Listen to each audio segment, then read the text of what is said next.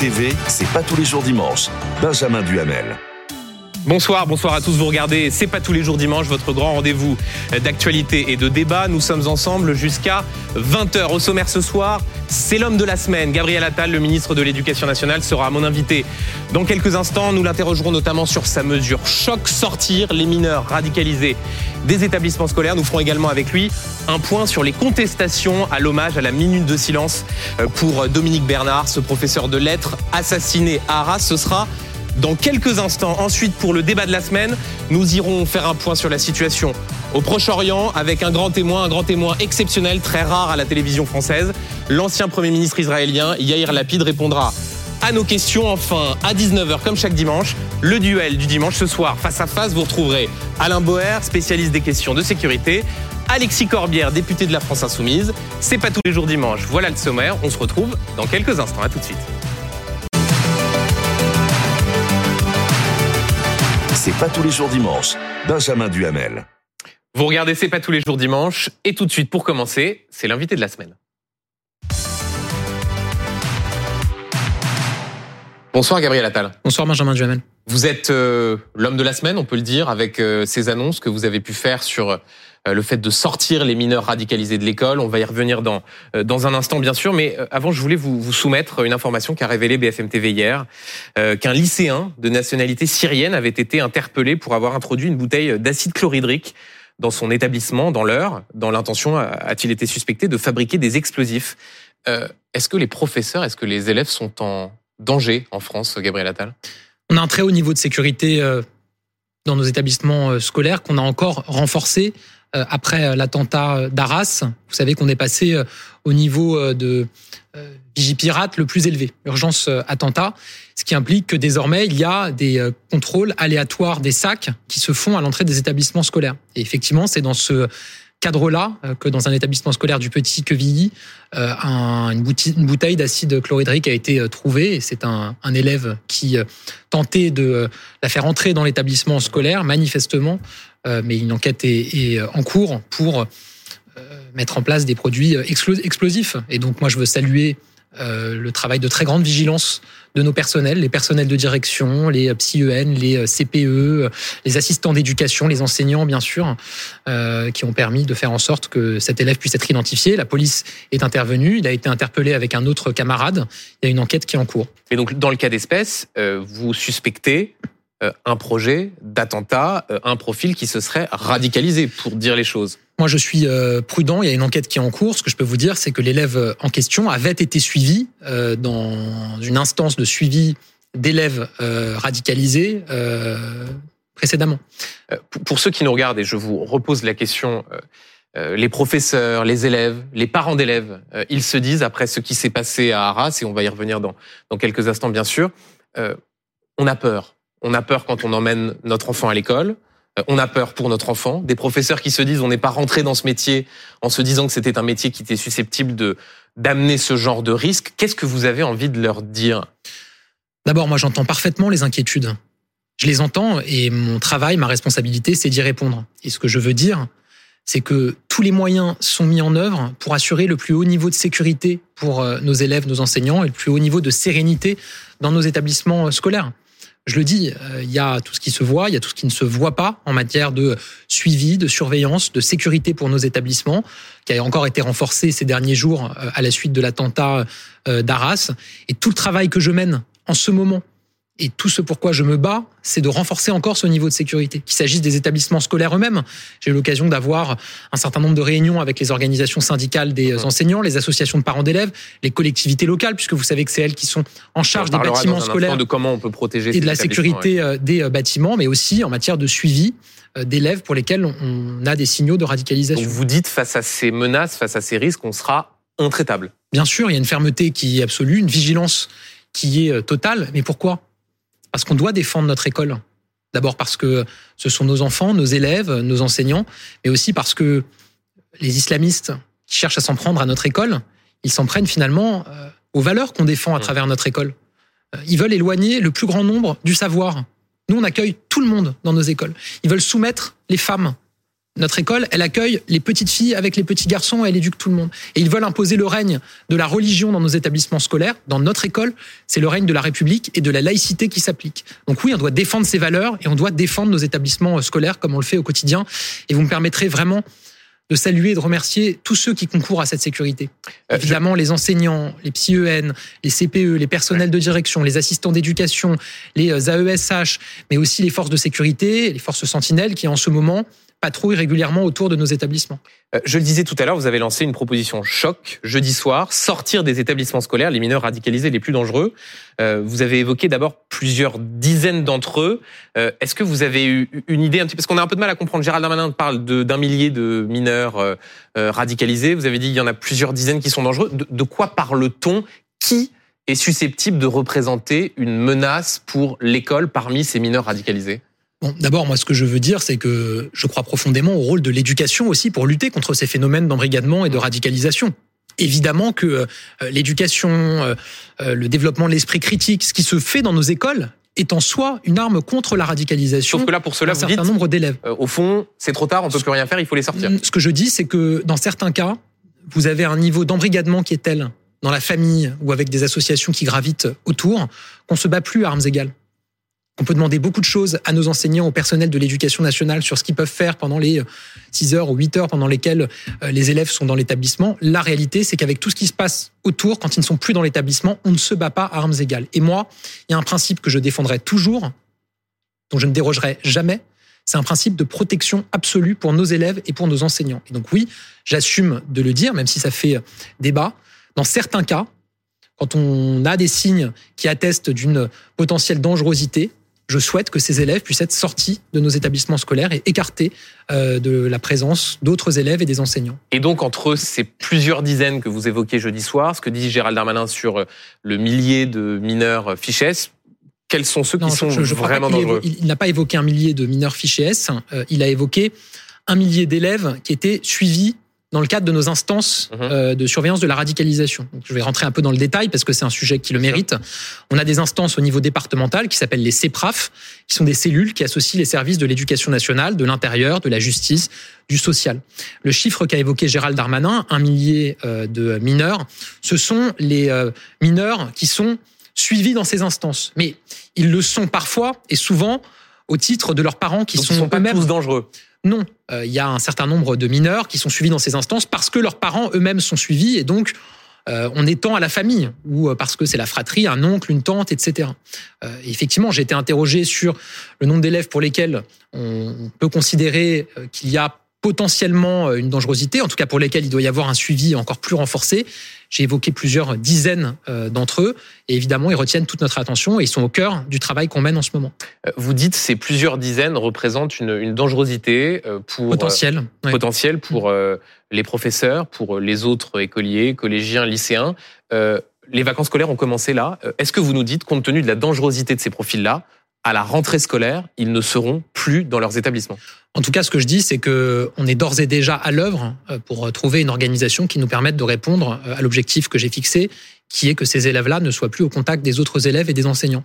J'ai affiché cet objectif jeudi soir, Mhm. dès vendredi, dès hier, avant-hier, pardon, dès avant-hier, on avait une réunion euh, sous l'autorité de la première ministre avec euh, mes collègues Gérald Darmanin et Éric Dupond-Moretti pour avancer. D'autres réunions sont prévues en début de semaine pour avancer sur cette euh, organisation. Ensuite, j'ai eu l'occasion de prendre un certain nombre de décisions et d'ordonner un certain nombre d'exclusions d'élèves qui avaient perturbé des hommages, euh, l'hommage qui a été rendu à Samuel Paty et à Dominique Bernard, qui euh, ne feront pas leur rentrée le 6 novembre parce que euh, la gravité des propos qu'ils ont tenus ou des menaces qu'ils ont eues est telle euh, que cela justifie que sans délai, ils soient exclus de leur établissement dans l'attente euh, du conseil de discipline. On va se poser la question dans un instant de savoir ce que vous allez faire de ces élèves que vous souhaitez sortir des établissements, mais vous évoquiez les, les contestations à l'hommage pour, pour Dominique Bernard. Vous, avez, vous aviez évoqué plus de 500 euh, signalements. Combien ne reviendront pas à la rentrée? Combien seront exclus de leur établissement parce qu'ils n'ont pas respecté cette minute de silence ou cet hommage? Vous vous souvenez que j'avais été très clair avant ce temps d'hommage. Et j'avais dit très clairement que je ne tolérerais absolument aucune contestation, aucune perturbation de cet hommage. dont je rappelle que c'est un hommage pour deux professeurs, Samuel Paty et Dominique Bernard, qui ont été tués parce que professeurs. Il y a eu un certain nombre de perturbations. peu plus de 500.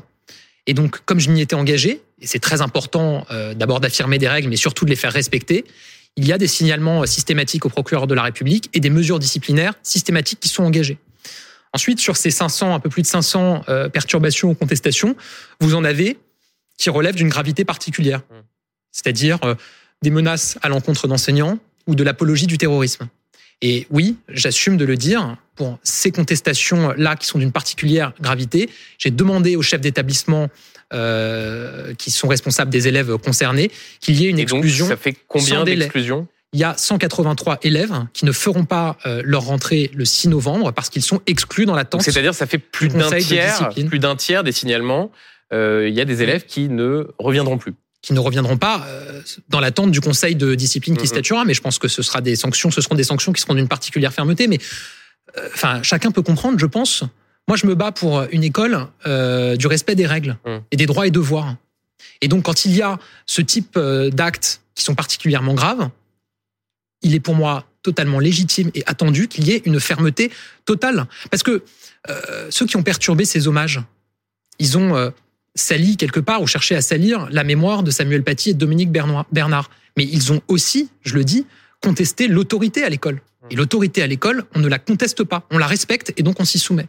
Euh, Gabriel Attal, la question qui se pose donc sur ces, mineurs radicalisés que vous voyez, que vous voulez éloigner de l'école, est la question de savoir ce qu'on va en faire.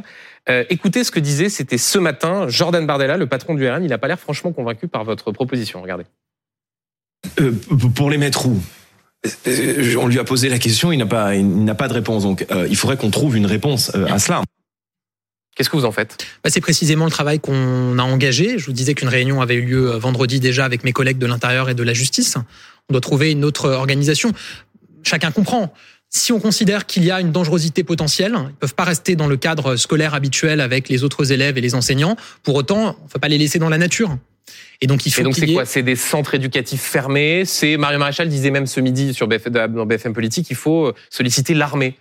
Vous savez, je pense que c'est. Euh, vous avez aujourd'hui des dispositifs qui existent, qu'on appelle des classes relais, euh, notamment. Je dis pas que c'est ce dispositif qui va être repris, mais ça peut être une organisation dans laquelle on a un encadrement qui est renforcé, euh, avec des personnels de l'éducation nationale évidemment, mais aussi avec des personnels, par exemple, de la protection judiciaire de la jeunesse, peut-être des forces de sécurité. Et donc vous mettez tous ces mineurs euh, ensemble au risque qu'ils s'auto-engrainent dans une forme de, de, de, radicalisation. Vous voyez bien qu'on a un peu de mal à voir comment euh, vous pouvez dépasser ce que certains ont pris comme une sorte d'effet d'annonce bah, D'abord, je pense que chacun peut comprendre et chacun peut souhaiter que quand il y a des élèves pour lesquels on a une inquiétude sur une potentielle dangerosité, on ne les laisse pas au milieu d'autres élèves et des enseignants dans un cadre normal. Mmh. Ça, je pense que les parents d'élèves qui nous écoutent l'entendent assez aisément. Euh, ensuite, on parle d'élèves qui sont d'ores et déjà radicalisés. Donc le fait de les mettre euh, ensemble, euh, c'est pas, il va pas y avoir entre guillemets des élèves qui arriveraient dans ces dans cet environnement-là euh, qui ne serait pas radicalisé et qui le deviendrait. Encore une fois, l'enjeu, c'est d'avoir euh, un, un, encadrement, un accompagnement qui nous permette à la fois de les sortir du milieu ordinaire dans lequel ils sont euh, aujourd'hui et surtout de tout faire pour lutter contre cette radicalisation. On a quelques exemples de ce qui est réalisé aujourd'hui dans certaines prisons avec des quartiers de déradicalisation. Donc ça pourrait ressembler à accompagnement... ce qui se fait pour les, les détenus qui sont non, mais détenus en, radicalisés. En tout cas, en termes d'environnement, en termes d'encadrement, on a des exemples de ce qui est fait aussi pour euh, des enfants qui sont rentrés de théâtres de guerre ou de Syrie, par exemple, et qui sont revenus en France, pour lesquels il y a un encadrement, un accompagnement spécifique. Mais vous considérez qu'ils sont perdus pour la République? Parce que, euh, au fond, vous le disiez au début, et c'est d'ailleurs aussi une critique qui revient de la part des, syndicats enseignants, par exemple ce que dit le, le, le GNSCFDT, est-ce qu'on dit qu'on renonce au principe d'éducabilité de tous, ce serait quand même une pente très problématique. Est-ce que c'est pas un incroyable aveu d'échec que de dire de toute façon ceux-là, ils sont perdus pour la cause? Non, moi j'ai commencé euh, en m'exprimant sur ce sujet quand vous m'avez interrogé en disant que je crois profondément au rôle de l'éducation en la matière. Maintenant, la réalité c'est que je suis pragmatique et que je vois que dans certaines situations qui sont certes très limitées, heureusement d'ailleurs, on ne se bat plus à armes égales.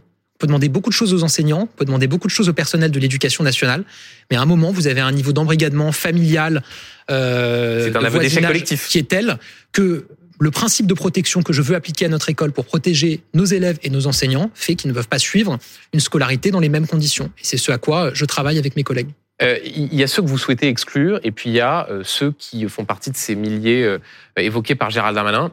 Est-ce que l'idée de transmettre aux établissements la liste de ceux qui pourraient être dangereux mais qui ne sont pas exclus fait partie des, pistes que vous avez en tête? Non, mais d'abord, vous savez, beaucoup d'élèves qui sont suivis dans les instances que vous évoquez ont été signalés par les enseignants eux-mêmes.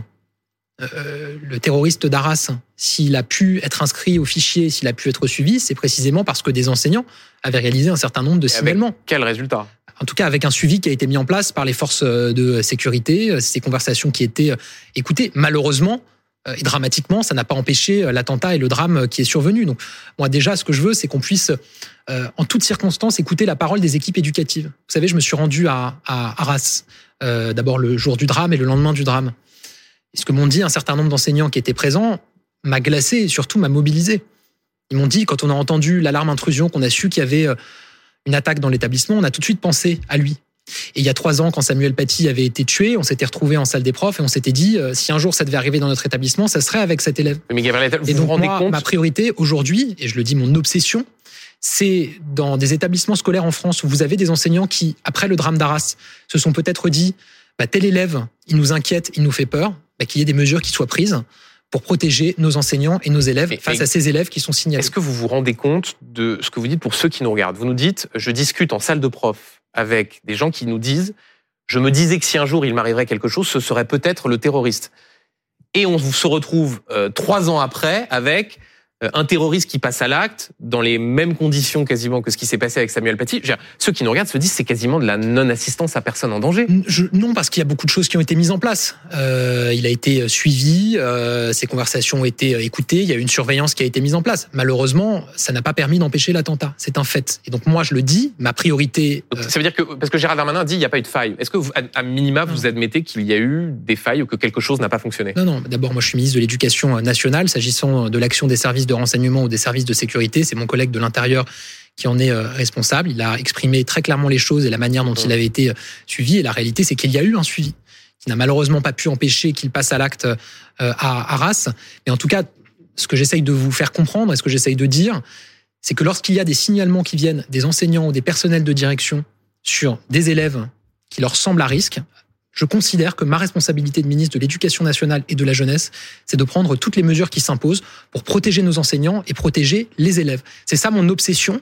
Et oui, je vais me battre sur ce sujet, même si je vois que ça peut faire débat et que certains... Euh, ça peut faire débat parce que certains ont du mal à, à, voir comment cela pourrait devenir une solution oui, mais je tangible. Pense que, en tout cas, je pense que chacun et tout le monde peut comprendre que ces élèves-là, dans ces conditions, on préfère qu'ils ne soient pas dans les établissements comme ils le sont aujourd'hui. Euh, un mot, Gabriel Attal, sur les, propositions, vous l'évoquiez tout à l'heure, qui se multiplient sur la protection des établissements.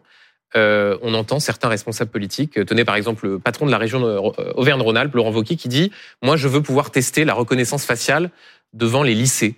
Est-ce que vous dites, il n'y a pas de tabou, même ce type de mesure qui, de prime abord, peut aller à l'encontre d'une forme de d'usage des images, voire de liberté individuelle Est-ce que vous dites, moi vraiment, je n'écarte aucune piste? Mais d'abord, moi, je ne donne de leçons à personne et certainement pas à des élus qui cherchent des solutions pour renforcer la sécurité de nos établissements scolaires. Maintenant, évidemment, je ne souhaite pas non plus qu'il y ait une forme de course à l'échalote euh, politique euh, entre présidents de région un peu le cas, euh, sur le sujet. Non, encore une fois, moi, je donne pas de leçons. Donc, euh, vous l'avez dit, ce sont les collectivités locales qui sont chargées des bâtiments scolaires et de la sécurité. C'est les régions pour les lycées, les départements pour les collèges et les communes pour les écoles le ministre de l'Éducation nationale que je suis, sa responsabilité, c'est de fixer un cadre national. Et j'ai réuni l'ensemble des associations d'élus cette semaine, précisément pour à la fois rappeler ce cadre et faire un point avec eux sur où on en est aujourd'hui. Le cadre, il est très clair. On doit avoir en tout, lieu une organisation qui permet d'éviter au maximum qu'un intrus qui n'a rien à faire dans un établissement scolaire puisse y pénétrer. Et dans le cas où il tente d'y pénétrer, ou il y pénètre, il faut qu'il y ait un système d'alerte qui permettent immédiatement à un personnel formé de confiner, de protéger les élèves et de prévenir euh, les forces de sécurité et la police pour qu'elles interviennent très rapidement. Je le dis parce que, par exemple, on a vu qu'à Arras, l'alarme a été, a été euh, déclenchée immédiatement. Ce qui a permis aux forces de l'ordre d'arriver 4 minutes. En 4 euh, minutes. Et les personnels étaient formés. Et il y a d'autres établissements où il y a des manques de personnel. Et ils ont confiné immédiatement les élèves. Certaines de ces, de ces solutions-là ne sont, ne sont pas mises en œuvre. Donc c'est pour ça que j'ai déclenché besoin d'améliorer les choses. C'est pour ça que j'ai déclenché en début de semaine une enquête flash, c'est-à-dire que tous les chefs d'établissement, tous les directeurs et directrices d'école ont reçu un formulaire sur lequel ils doivent indiquer où ils en sont dans leur sécurité. Euh, quels investissements ont été effectués ces dernières années en matière de formation, en matière de bâtiments, en matière de dispositifs d'alarme, ce qui va nous permettre de garantir une mise à niveau de tous les euh, euh, dispositifs existants et ensuite une montée évidemment en gamme. Maintenant, c'est pas le ministre de l'Éducation nationale depuis Paris qui va dire pour chaque lycée quelle organisation il faut trouver et chacun peut le comprendre parce que chaque territoire est différent, chaque lycée est différent. Vous avez des présidents de région qui disent nous on met en place des portiques de sécurité ou des SAS on voit que sur certains établissements où il y a beaucoup de places, c'est quelque chose qui peut être mis en place. Pour d'autres établissements, on voit que si on mettait cette organisation, vous aurez des attroupements d'élèves euh, qui attendraient de pouvoir passer les fameux portiques, ce, qui pourrait les exposer à de la dangerosité. Il faut faire du cas par cas. Mais évidemment, ça, il faut qu'il il faut le cadre national et ça je viens de vous le rappeler. Et ce cadre national, c'est on ne doit pas pouvoir pénétrer dans un établissement scolaire quand on n'a rien à y faire. Et si quelqu'un cherche à y pénétrer ou malheureusement réussit à y pénétrer, il faut que tout de suite les élèves puissent être confinés et protégés et que les forces de sécurité arrivent au plus vite. Une fois qu'on a dit ça, territoire par territoire, les élus qui sont responsables de la sécurité de ces bâtiments mettent en place les mesures appropriées. Je les ai réunis cette semaine. Ils sont particulièrement mobilisés sur ce sujet. Je vais leur partager les données de l'enquête que j'ai euh, diligentée et j'aurai les données euh, demain euh, pour qu'ils puissent savoir précisément ce qu'il y a à conduire en matière de mise au niveau dans, leurs établissements pour qu'on puisse avancer. Vous évoquiez le, précédent de Samuel Paty. Je voudrais vous faire écouter un témoignage fort. C'était cette semaine au Sénat. Écoutez ce que disait la sœur de Samuel Paty, Michael Paty. Alors, est-ce que la mort de mon frère a servi à quelque chose? Bon, comme euh, vous le savez, si ça avait servi à quelque chose, peut-être que Monsieur Dominique Bernard serait, encore là. Donc, je pense qu'effectivement, les mesures n'ont pas du tout été prises puisque l'affaire de mon frère n'a absolument pas été analysée. C'est accablant pour le, pour le gouvernement auquel vous appartenez, euh, pour la majorité, euh, depuis 2020 euh, et l'assassinat de Samuel Paty. Ce que dit Michael Paty. Bien sûr. Mais, ça n'a pas été entendu. Vous n'avez pas tiré les conséquences de, du drame de l'assassinat par un terroriste islamiste de Samuel Paty. Michael Paty, il a vécu un drame absolu. Son frère a été assassiné par un terroriste euh, islamiste à raison de son métier, de sa vocation d'enseigner. Et trois ans plus tard, un autre enseignant a été assassiné par un terroriste euh, islamiste. Chacun peut comprendre la colère qui est la sienne. Moi, ce que je dis, c'est que beaucoup a été fait ces dernières années, notamment pour que les signalements qui sont faits par la communauté éducative, par les enseignants, remontent systématiquement. Et c'est le cas et qui soit transmis au ministère de l'Intérieur. Et c'est le cas. Pas assez. Elle n'a pas l'air convaincue par. Euh, Maintenant, moi, je regarde de l'avant et je veux euh, continuer à avancer. Euh, je crois par ailleurs que dans son audition, elle a salué un certain nombre de mesures que j'ai prises depuis ma prise de fonction au ministère de l'Éducation nationale et de la jeunesse, notamment sur la question de la laïcité à l'école. À la rentrée scolaire, j'ai eu à prendre des décisions pour clarifier un certain nombre de règles. Il me semble que dans son audition, elle a salué cette, euh, ces décisions-là. Et oui, je continue à, à, aller de l'avant et à chercher des solutions pour répondre à ce phénomène. Elle dit par exemple, Michael Paty, euh, il faudrait que chaque professeur menacé puisse se mettre en retrait s'il en sent le, le besoin. Est-ce que ça, ça fait partie des solutions euh? Non, mais En tout cas, ce qu'il faut, c'est que chaque enseignant qui se sent menacé, un, puisse le signaler, deux, que ce signalement soit pris euh, en compte, et trois, qu'il y ait des mesures de soutien qui soient mises en place. je peux vous dire que j'attache une attention absolue à ce que ce soit le cas. Et d'ailleurs, à la suite des euh, incidents qui ont eu lieu, des perturbations dans les temps d'hommage, il y a eu dans certains cas des menaces euh, parfois nominatives à l'endroit d'enseignants. On a évidemment accordé la protection fonctionnelle à chacun de ces enseignants qui ont été menacés et qui nous en ont fait la demande. Et évidemment, on a des mesures qui sont mises en place pour certains enseignants. C'est-à-dire protection certains enseignants qui ont par exemple une protection policière après ce qui leur est arrivé Ça peut arriver, évidemment, euh, un accompagnement, une protection juridique aussi pour des démarches judiciaires qui sont engagées. Vraiment, sur ce sujet-là, je le dis, j'ai une vigilance absolue à ce que les signalements effectués par les enseignants ou les personnels de l'éducation nationale soient pris en compte avec la plus grande gravité, le plus grand sérieux et soit suivi des faits pour accompagner nos personnels. Euh, vous évoquiez tout à l'heure ces 183 euh, élèves qui vont donc être euh, exclus de leur établissement pour non-respect de ce, temps d'hommage en l'honneur de, Dominique Bernard. Qu'est-ce que cela dit au fond d'une partie de, de l'incompréhension du principe de, laïcité chez les jeunes générations? Parce qu'il y a c'est sans doute la face émergée de l'iceberg, ceux-là qui peuvent en, comment dire, qui sont prêts à aller jusqu'à des menaces quant à leur, euh, quant à leur professeur. Mais il y a plus généralement cette impression que les règles ne sont plus comprises. Euh, L'école a perdu cette, cette bataille sur la question de la laïcité? Non, mais d'abord, quand vous dites ce que ça dit, il faut aussi rappeler qu'il y a 5 ou 6 millions d'élèves euh, dans le second degré et que dans la quasi-totalité des cas, ces hommages ont été rendus et se sont tenus avec la plus grande dignité. Je pense que c'est important de le dire aussi. Maintenant, vous l'avez dit, parfois se pose la question du respect des règles dans nos établissements scolaires. Moi, je me bats pour que les règles soient respectées. Mais il suffit d'avoir un ministre qui se bat pour qu'elles soient respectées parce que bah, je, vais, je, vais, rebondir encore une fois sur ce que disait Michael Paty. Elle disait aussi parfois les formateurs laïcité, ils sont partisans de ce qu'on appelle une laïcité ouverte, euh, c'est-à-dire que eux-mêmes, ceux-là même qui sont censés aller apprendre ce qu'est la laïcité dans les établissements, ils ont une façon de voir les choses, parfois considérer que la laïcité c'est un principe islamophobe. Est-ce qu'il suffit d'avoir une ligne ferme à la tête de l'éducation nationale pour que ce soit efficace? D'abord, je pense que c'est nécessaire. Mais ensuite, je peux vous dire que sur ces sujets-là, y compris sur euh, les formateurs laïcité, on a une très grande vigilance. Et vraiment, on a des formateurs, des formatrices laïcité de très grande qualité. On a des équipes laïcité valeurs de la République dans les rectorats qui sont d'une très grande qualité, d'un très grand sérieux. Je vais vous donner un exemple. J'ai pris une décision à la rentrée, vous le savez, qui est l'interdiction du port de tenues religieuses à l'école, la baya et le camis. Cette décision, je l'ai annoncée, elle a été appliquée. Les choses se sont plutôt bien passées. Pourquoi? Précisément parce que les formateurs laïcité que vous évoquez et les équipes laïcité valeurs de la République dans les rectorats, j'ai demandé qu'elles soient positionnées dès le jour de la rentrée dans les établissements scolaires pour lesquels on savait qu'il y aurait le plus de tensions liées à cette annonce. Et donc ils ont pu, par le dialogue, par la pédagogie, par l'explication de la règle et par l'explication de ce que c'est la laïcité, et que la laïcité, ça n'est pas une interdiction ou une contrainte, c'est précisément une liberté, une émancipation pour les élèves. Par cette pédagogie, ils ont pu faire en sorte que la règle que j'ai fixée a été appliquée. Et elle est appliquée aujourd'hui. Il n'y a plus d'abaya, de camis dans nos établissements scolaires. Mais, mais Gabriel Attal, vous évoquez ces décisions que vous avez effectivement euh, prises en, arrivant au ministère de l'Éducation nationale. On ne peut pas ne pas constater que vous êtes arrivé après un ministre de l'Éducation nationale qui s'appelait Papendiaï et qui, sur ce sujet, sur la question des abayas et des camis, était euh, au mieux discret, au pire franchement ambigu. Est-ce qu'on peut vraiment euh, revendiquer un combat en faveur d'une laïcité implacable quand on a eu dans un gouvernement pendant près d'un an un ministre qui semblait considérer que ces sujets c'était quantité négligeable? Non, non. Il y a eu un texte qui avait été euh, publié en novembre 2022 sur le sujet qui et c'est ça qui a été critiqué, qui renvoyait la responsabilité de définir ce qui était acceptable ou pas dans l'école au chef d'établissement sur le terrain. Ce qui évidemment entraînait un certain nombre de pressions et de tensions pour les chefs d'établissement sur le terrain. Euh, parce que si euh, le message qui est envoyé, c'est que c'est le chef d'établissement qui décide, vous pouvez avoir des élèves ou des familles qui viennent mettre la pression sur le chef d'établissement. C'était le retour du pas de vague. Non, je, je, je dirais pas ça comme ça. En tout cas, moi, euh, je regarde de l'avant. J'ai été nommé cet été. J'ai pris cette décision. J'ai publié un texte réglementaire qui a permis d'acter cette décision et cette décision est aujourd'hui appliquée. Et les chefs d'établissement savent qu'il y a une décision au niveau ministériel, national, ils la font appliquer. Je veux vraiment les en remercier parce que c'est pas toujours facile. Mais en tout cas, aujourd'hui, cette décision, elle est appliquée. Et vous considérez qu'elle est rentrée dans les mœurs parce qu'on a vu toutes les contestations que euh, qu'il y a pu avoir au moment de cette interdiction. Il y en a eu la première semaine, les premières semaines.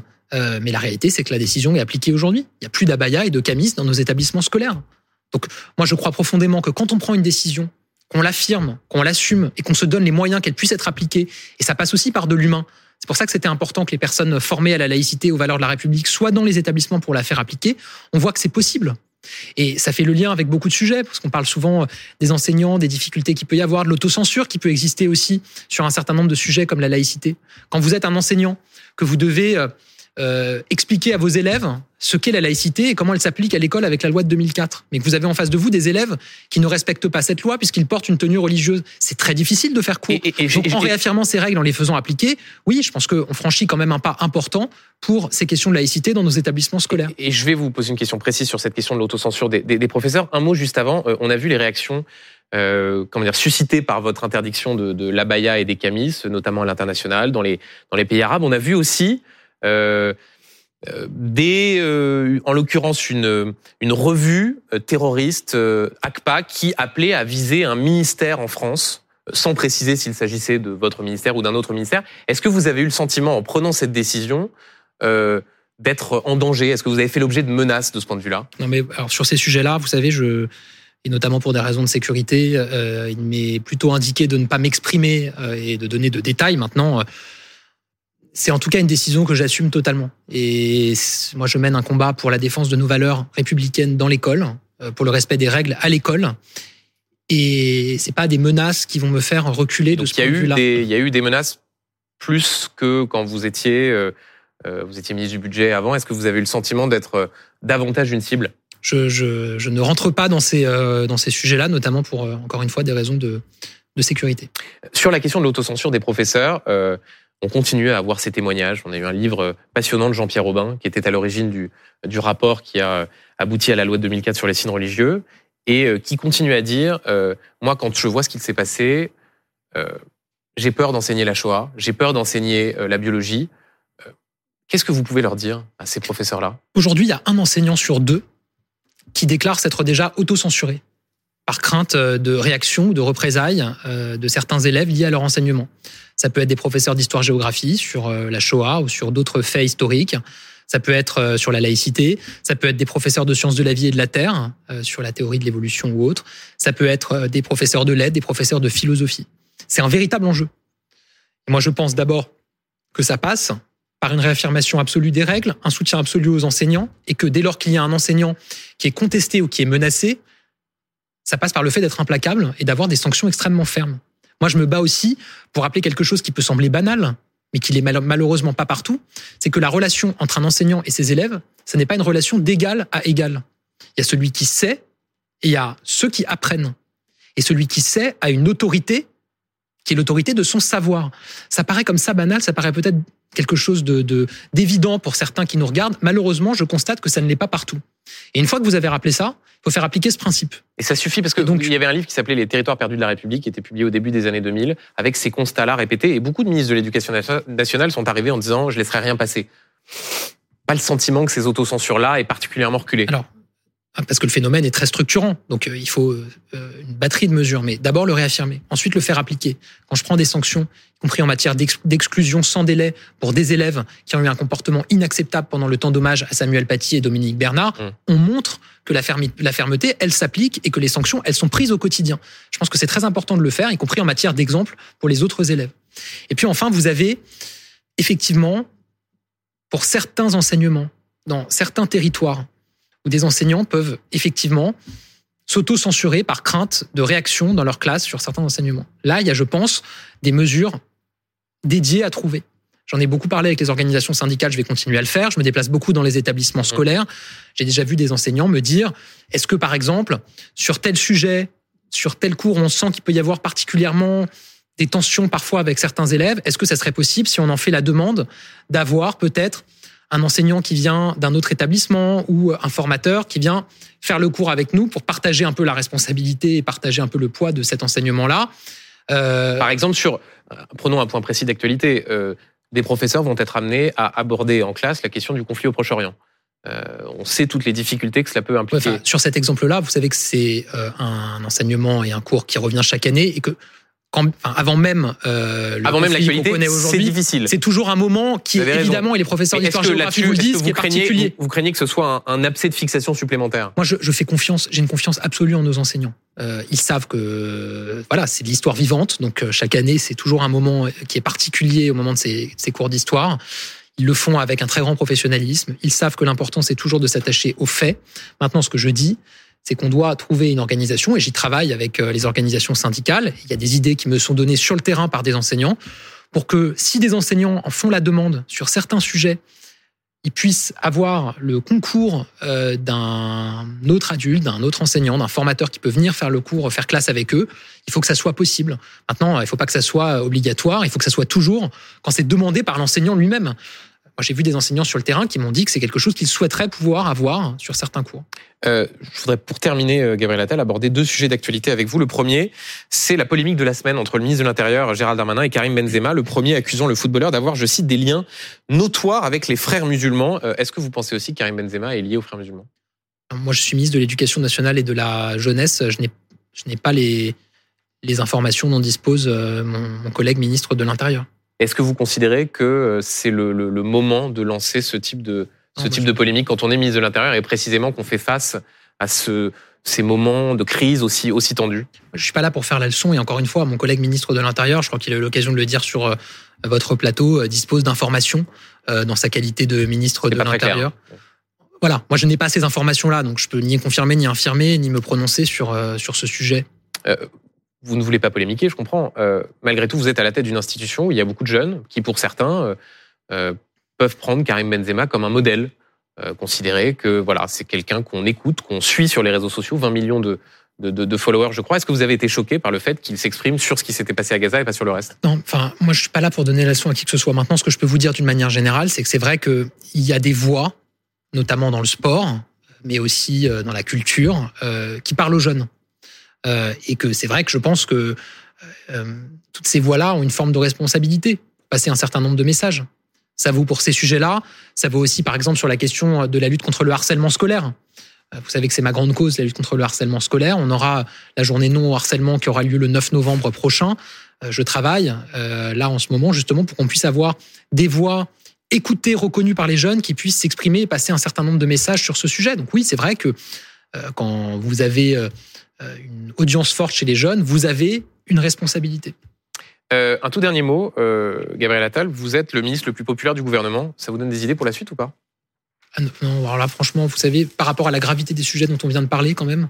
je, Quand certains disent il y a une sorte de de, de course ou de bataille avec euh, d'autres ministres comme euh, Gérald Darmanin pour qui pourrait prendre la, la suite d'Emmanuel Macron C'est quoi? C'est des fantasmes ah, de journalistes politiques? Enfin, je, Vu ce que traverse notre pays, et je parle pas uniquement euh, de la question terroriste après le drame qu'on a vécu, mais aussi les difficultés que connaissent nos concitoyens en matière de pouvoir d'achat avec l'inflation, euh, les attentes très fortes qu'il y a sur la sécurité d'une manière générale, sur l'école quand même, en matière d'élévation du niveau général, de lutte contre le harcèlement. Enfin, je pense pas qu'il y ait un Français qui se lève le matin en se posant ces questions-là et en se demandant ce qui se passera dans quatre ans.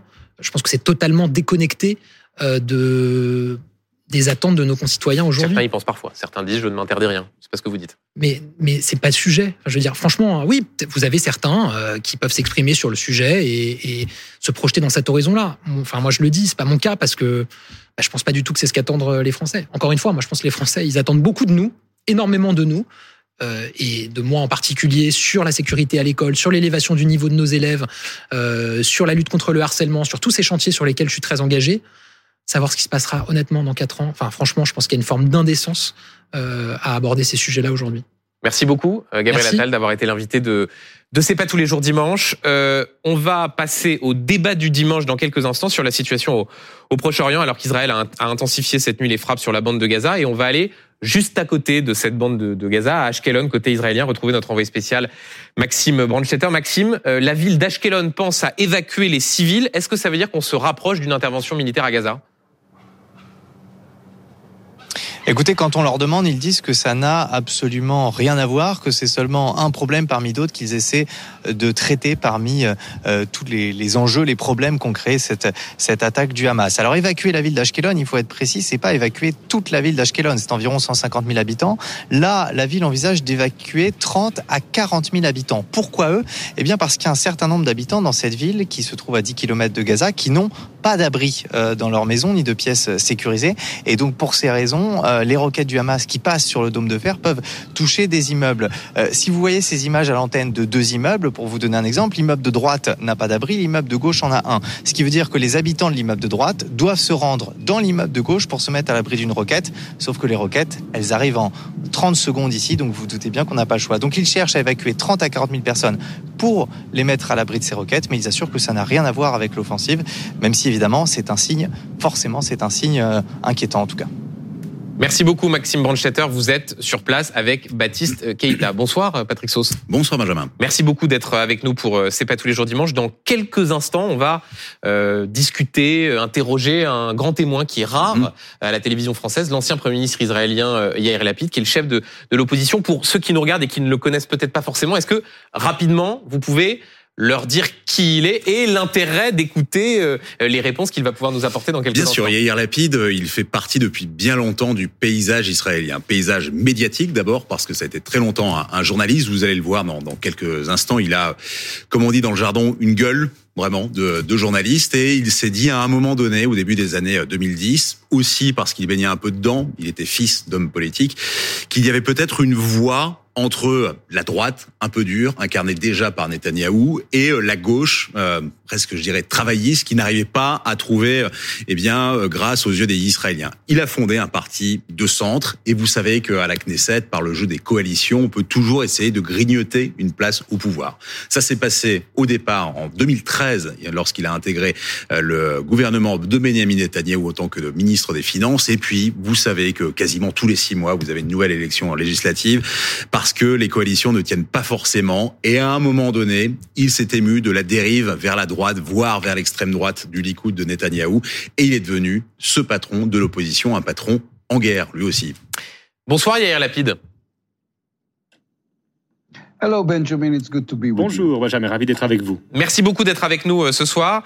Euh, votre pays a été touché le, le 7 octobre par euh, les plus grands massacres euh, depuis la, de juifs depuis la Seconde Guerre mondiale, plus de, de 1400 morts, plus de 200 otages. Je vous le rappelle, donc comme vient de le dire Patrick, vous avez été Premier ministre. Est-ce que vous, vous pensiez un jour qu'une telle horreur pouvait arriver?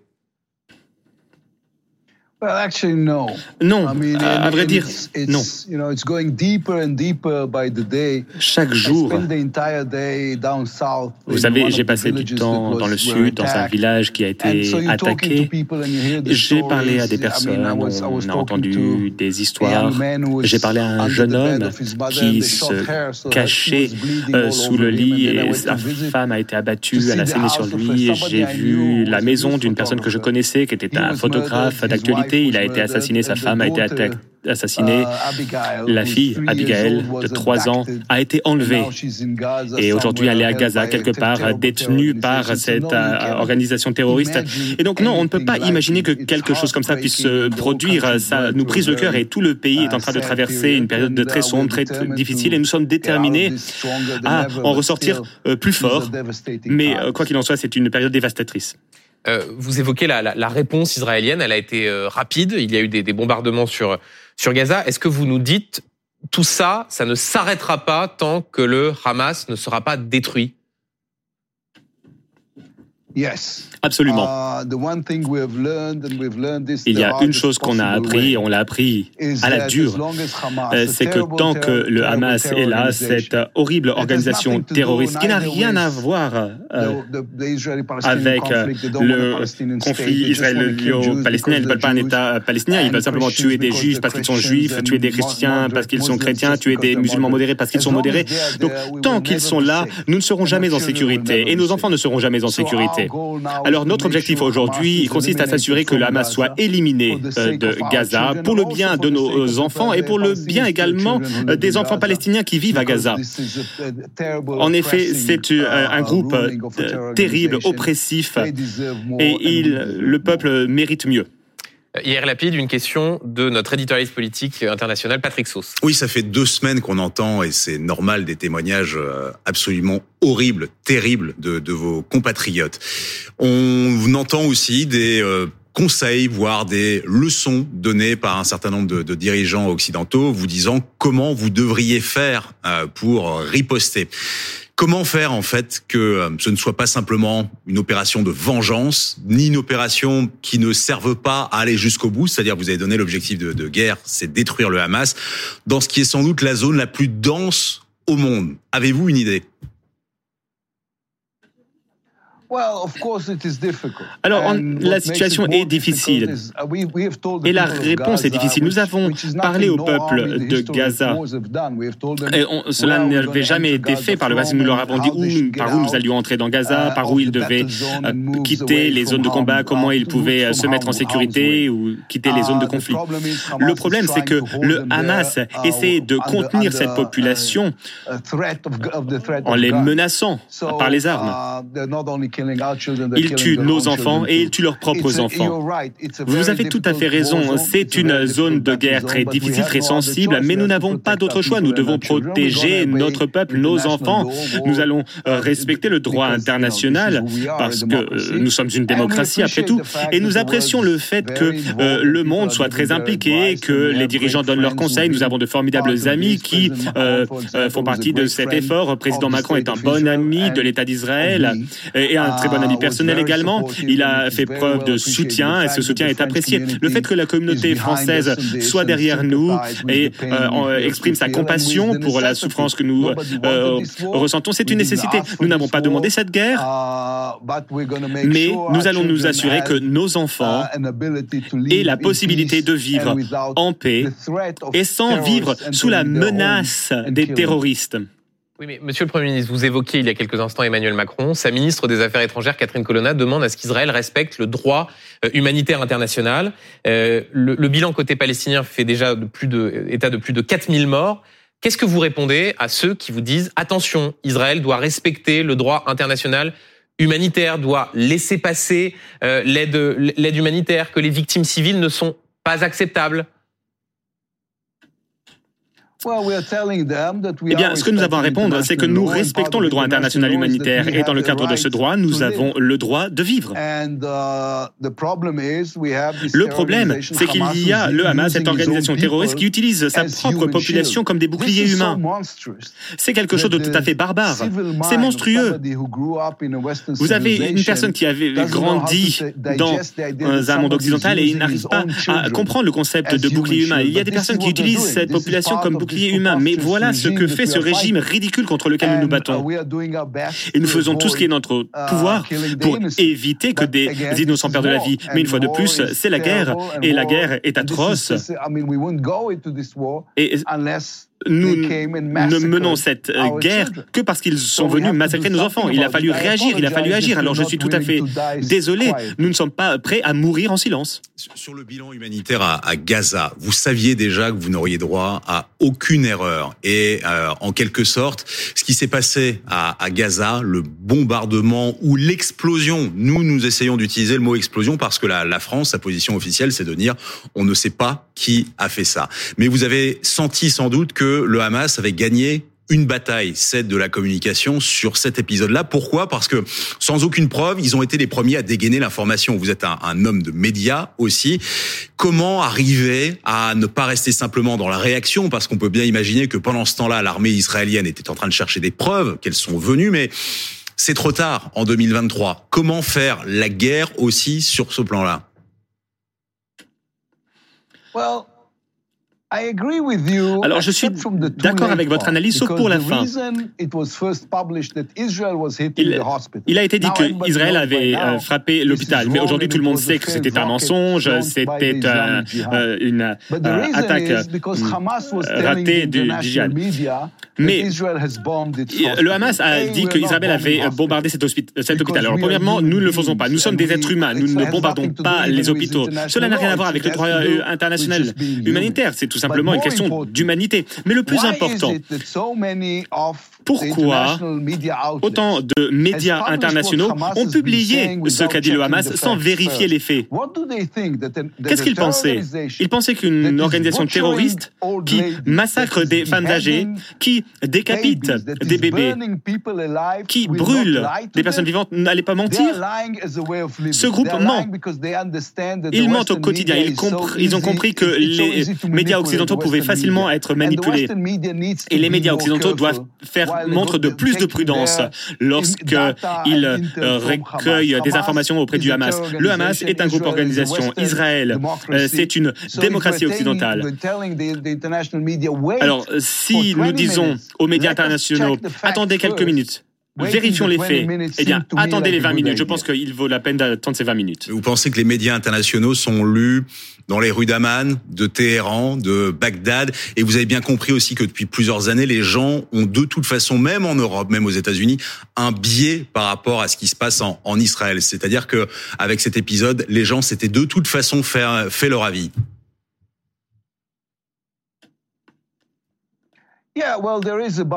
Oui, il y a un biais. Mais vous savez, j'essaie de discuter et avec des gens et de ne pas penser que tout le monde est antisémite. Je ne pense pas que tout le monde soit antisémite. Mais ce biais est très clair, donc il doit y avoir d'autres raisons. Je vais vous donner un exemple. Comment euh, cela se fait que toutes ces personnes Uh, aussi uh, rapidement et condamner Israël. Alors que nous nous battons pour nos vies. Et ces personnes ne parlent pas du fait que 500 000 euh, personnes sont mortes en, Syrie à quelques kilomètres d'ici.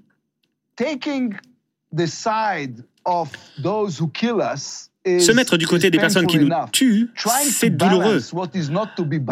Essayer d'équilibrer ce qui n'est pas équilibrable, c'est la racine du mal. Il faut savoir clairement ce qui se passe. Je suis ravi que vous me posiez cette question, Benjamin, parce que, vous savez, il est important d'éduquer la population quant à ce qui se passe réellement ici. C'est très important.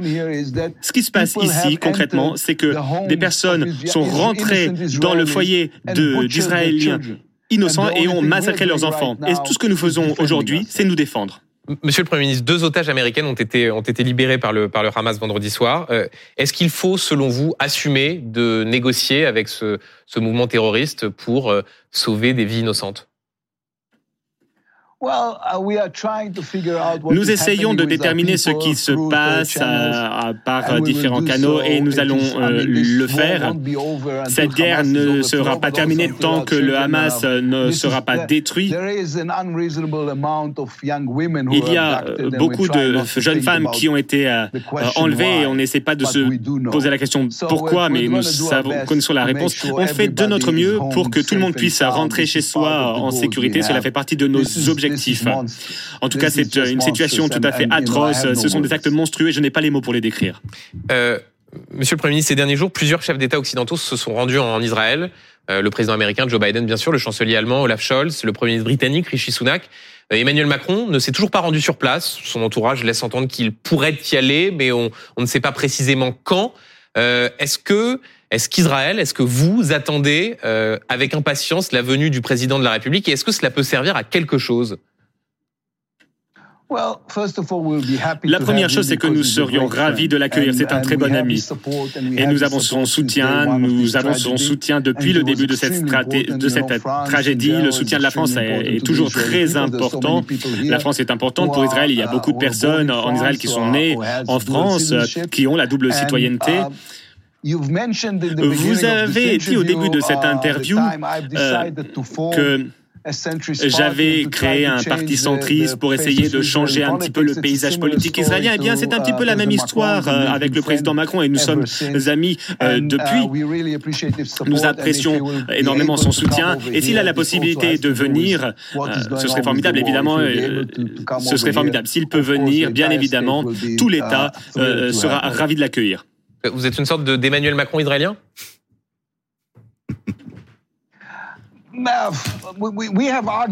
alors, on en a parlé. On s'est demandé si c'était lui qui était le Yair Lapid français ou si c'était moi, l'Emmanuel Macron israélien. En tout cas, c'est un ami et euh, je me reconnais beaucoup euh, en son parcours en tant que politique, en tant que personne. Un, tout dernier mot, Monsieur le Premier ministre. Vous êtes un, opposant à Benjamin Netanyahou. Vous avez d'ailleurs refusé d'intégrer le, cabinet de guerre qu'il a composé. Euh, quelle est sa part de responsabilité dans la crise que traverse actuellement Israël? Et est-ce que vous dites ce soir il devra rendre des comptes? Il y aura un moment euh, pour euh, traiter cette situation. Tout le monde est en colère, tout le monde est triste aujourd'hui. C'est la nature humaine, évidemment, d'essayer de euh, pointer quelqu'un du doigt. Mais en définitive, aujourd'hui, la situation que nous devons gérer est une situation très importante. Nous avons une guerre à mener, il y a des enfants à, ramener à la maison. Il y a trop de sujets. Hein, et donc, on ne peut pas essayer de euh, rejeter la faute. Le moment sera venu un petit peu plus tard. Merci beaucoup, Monsieur le, Premier ministre, d'avoir répondu aux questions de, de C'est pas tous les jours dimanche. Et je remercie aussi Patrick Sauce d'avoir été avec nous. Tout de suite, c'est le duel du dimanche. Et je suis heureux d'accueillir pour ce duel du dimanche nos deux duellistes, euh, débatteurs du dimanche. Je salue Alain Boer. Bonsoir Alain Boer. Bonsoir. Spécialiste des questions de, de, de, sécurité. Et je salue Alexis Corbière. Bonsoir Alexis Corbière. Bonsoir. Député. Euh, la France, euh, la France insoumise. Euh, je voudrais d'abord vous interroger, messieurs, sur la question de la menace terroriste. Euh, Gérald Darmanin a évoqué ce matin un risque intérieur dans, le, dans les colonnes du journal du dimanche. Sébastien Lecornu, lui, craint le retour d'une internationale djihadiste. Alain Boer, est-ce que les Français doivent avoir peur? Oh, les Français doivent avoir peur parce que la réalité est là et qu'ils n'ont pas besoin euh, ni euh, du ministre de l'Intérieur ni du ministre de la Défense ou des armées pour se rendre compte de ce que les enseignants subissent, de ce qui s'est produit à la fois euh, dans le massacre terroriste et tragique qui a eu lieu en Israël et dans la situation désespérante et désespérée de ce qui se produit à Gaza. Depuis 1980, chaque fois qu'il y a eu un événement au Moyen-Orient, au Proche-Orient, la France a, été touchée. Euh, les attentats de la rue Copernic, suivi des attentats de la rue des Rosiers, suivi d'une série ininterrompue d'attentats qui concernent à la fois la posture internationale, diplomatique ou historique de la France et des effets parfaitement exportés vers nous sur des sujets qui nous concernaient relativement peu, mais qui visaient des cibles juives, israéliennes, palestiniennes, arabes, euh, dans une série ininterrompue d'opérations, y compris menées euh, terroriste Carlos, par exemple, euh, contre l'OPEP à Vienne, euh, pour montrer à quel point la diversité des cibles est beaucoup plus large que l'idée qu'on s'en fait en ratiocinant sur, évidemment, chaque côté n'a qu'une seule cible. Donc la réalité, oui. Euh, la peur est un indicateur assez raisonnable de l'organisation. Soit la peur, elle crée l'effroi, euh, la trouille et le retrait, soit elle permet la résilience et la résistance. Euh, moi, je pense qu'il faut utiliser la peur et sa peur, comme le font les grands sportifs, comme ceux qui se lancent dans des expéditions incroyables pour la surmonter, la dompter, la dominer et surtout se mettre en situation de la dépasser. Alexis Corbière, sur ce sujet, est-ce que les les Français ont raison d'avoir euh, d'avoir peur ou est-ce que vous dites au fond euh, c'est anxiogène de la part du gouvernement ces, ces mots d'ordre? Moi, je serais de gouvernement, je sais pas si je dirais ça, mais bon, moi je suis professeur d'histoire, je l'ai déjà dit, je crois. Je suis allé à Arras l'autre jour et je peux comprendre, je l'ai vu en discutant avec euh, des gens que je connaissais pas, que je découvrais, qu'il y a une colère et aussi une peur. Fait comment, par exemple, je prends ce sujet-là, ne pas ressentir une inquiétude. Bon. après, moi, si vous m'invitez, modestement, je suis député. Monsieur Bauer est un spécialiste. L'idée, c'est aussi de pas fabriquer de la peur, d'essayer de voir comment on, donne de la rationalité. Euh, les gens qui m'écoutent à la télé, sans doute vont dire facile à dire, mais il faut pas faire de la politique sur la base de la peur. Il faut continuer à réfléchir et il faut continuer à travailler à comment nous faisons société, comment les pouvoirs publics répondent à ça et comment il n'y a pas aussi des choses qui sont parfois, je vais le dire, un peu instrumentalisées pour pousser des agendas. Moi, par exemple, on va en parler sans doute avec Monsieur Bauer. Je pense que typiquement, le criminel qui a frappé le professeur Dominique Bernard, la législation actuelle permet déjà permettez d'agir. Il faut regarder lucidement quels sont nos moyens, on va en parler, peut-être ce qui manque, et pas immédiatement dire c'est la preuve que, tel que nous dit Monsieur Darmanin, faut rajouter une nouvelle loi qui est souvent plus un agenda politique pour dire j'agis, pour éventuellement faire clin d'œil à une partie de l'électorat, que vraiment des politiques publiques efficaces. Les gens veulent de l'efficacité, pas seulement tout le temps en train de dire euh, jusqu'à présent on faisait rien, mais la nouvelle ah, pardon, loi qui vient... Pardon Alexis Cover, et je vais donner la parole dans un instant à Alain Boer qui va vous répondre, mais vous dites il faut de l'efficacité, et souvent dans votre bord politique, quand il est question de faire évoluer la législation, c'est souvent non, attention, les libertés publiques, on stigmatise. Euh, là, il y a des choses assez précises. je vais vous dire une chose. Vous ne les soutenez pas. Par exemple, je pense que le sujet qui a été le, drame, l'assassinat, l'acte terroriste islamiste qui a assassiné euh, le professeur Bernard, est d'abord pas seulement un sujet de un problème de renseignement.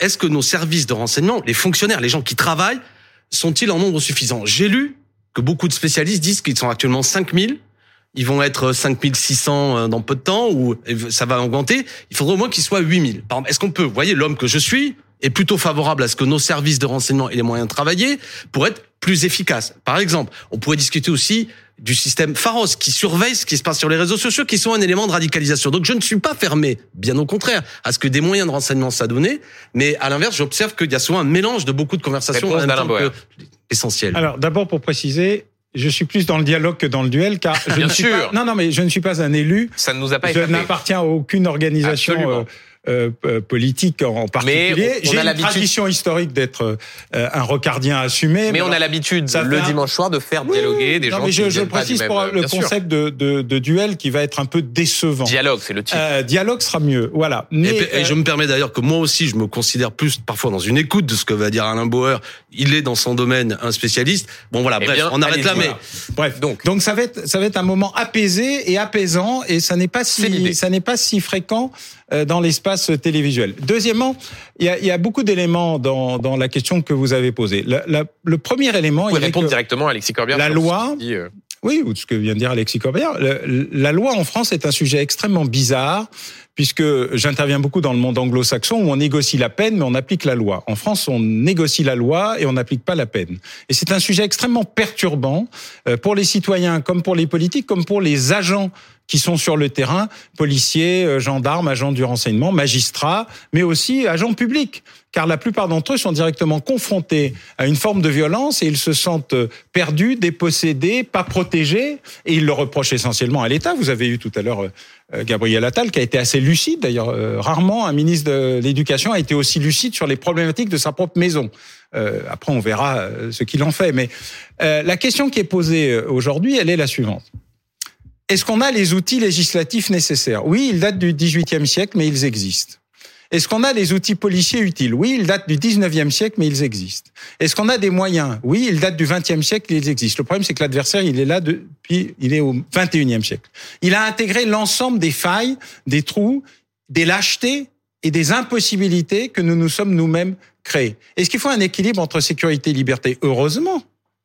Heureusement, autrement, il faut juste rétablir la dictature. Et en général, la dictature se finit toujours beaucoup plus mal que les démocraties. Mais je, vous entends à la mais par exemple, prenons, et si on prenons les exemples qui sont cités. Gérald Darmanin, il dit, moi, dans le projet de loi, je veux faire en sorte que le non-respect des principes de la République permette de retirer un titre de séjour à un étranger en situation légale. Est-ce que ça, c'est à même de d'améliorer la lutte contre euh, le terrorisme islamiste?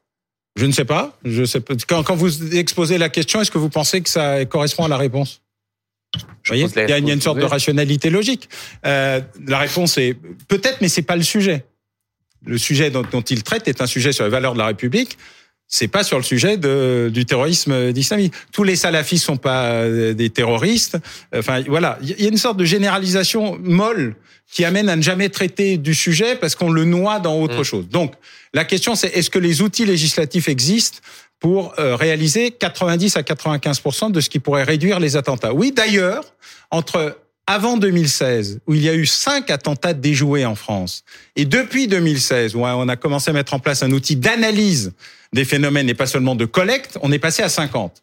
Donc il y a eu une extraordinaire amélioration de l'outil. Ce sont des attentats qui n'ont pas eu lieu, des victimes qui n'ont pas existé, des trains qui sont arrivés à l'heure, pour faire euh, un résumé plus brutal de la conception qu'on peut avoir du service public. Donc la réponse est, y a-t-il des améliorations?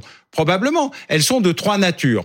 D'abord, elles portent sur la capacité de la rétention d'un euh, radicalisé dangereux étiqueté comme tel dans le FSPRT, dont on a le nombre exact, quelques centaines ou quelques milliers entre des mineurs et des. Est-ce que cet outil existe? Non. Est-ce qu'il pourrait exister? Oui. Sous quelle forme? C'est assez simple.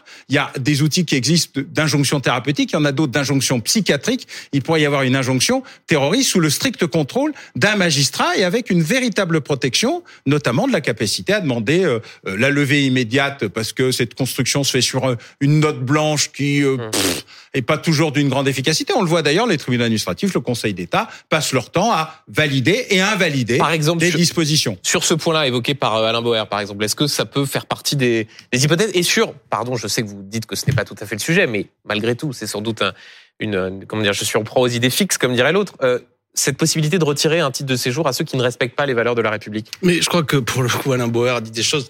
Euh, c'est quoi ne pas respecter les valeurs de la, de la République?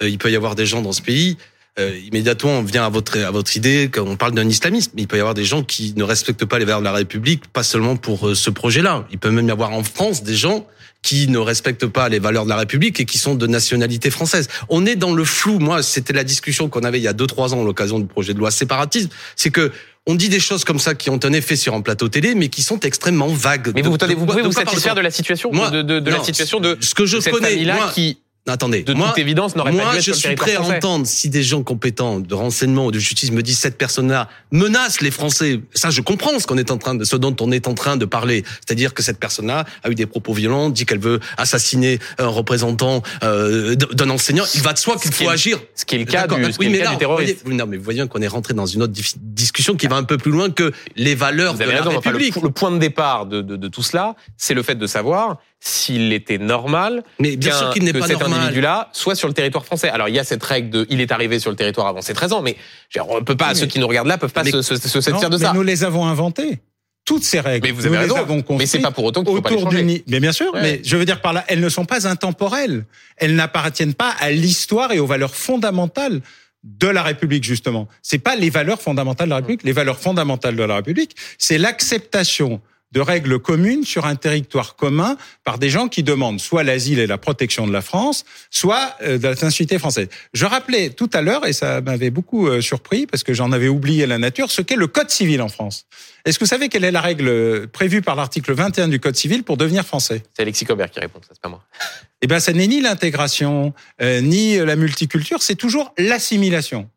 Alors, je ne suis pas l'auteur du Code civil, euh, les parlementaires ne l'ont pas modifié, mais ça voulait dire quoi? Est-ce que ça voulait dire la suppression des cultures qui permettent de faire la richesse de ce pays, qui est un pays d'immigration, parce qu'il l'a toujours été. Non. Par contre, ça veut dire qu'il y a un moment, faut quand même arrêter de penser que les femmes n'existent pas, euh, que les juifs ou les musulmans doivent tout être, tous être liquidés, euh, que, que, que, que, que. Et donc, tous ces éléments-là, ils marquent la réalité du fait que la laïcité, par exemple, et c'est un immense reproche que je fais au gouvernement de Lionel Jospin, il avait considéré que c'était une neutralité.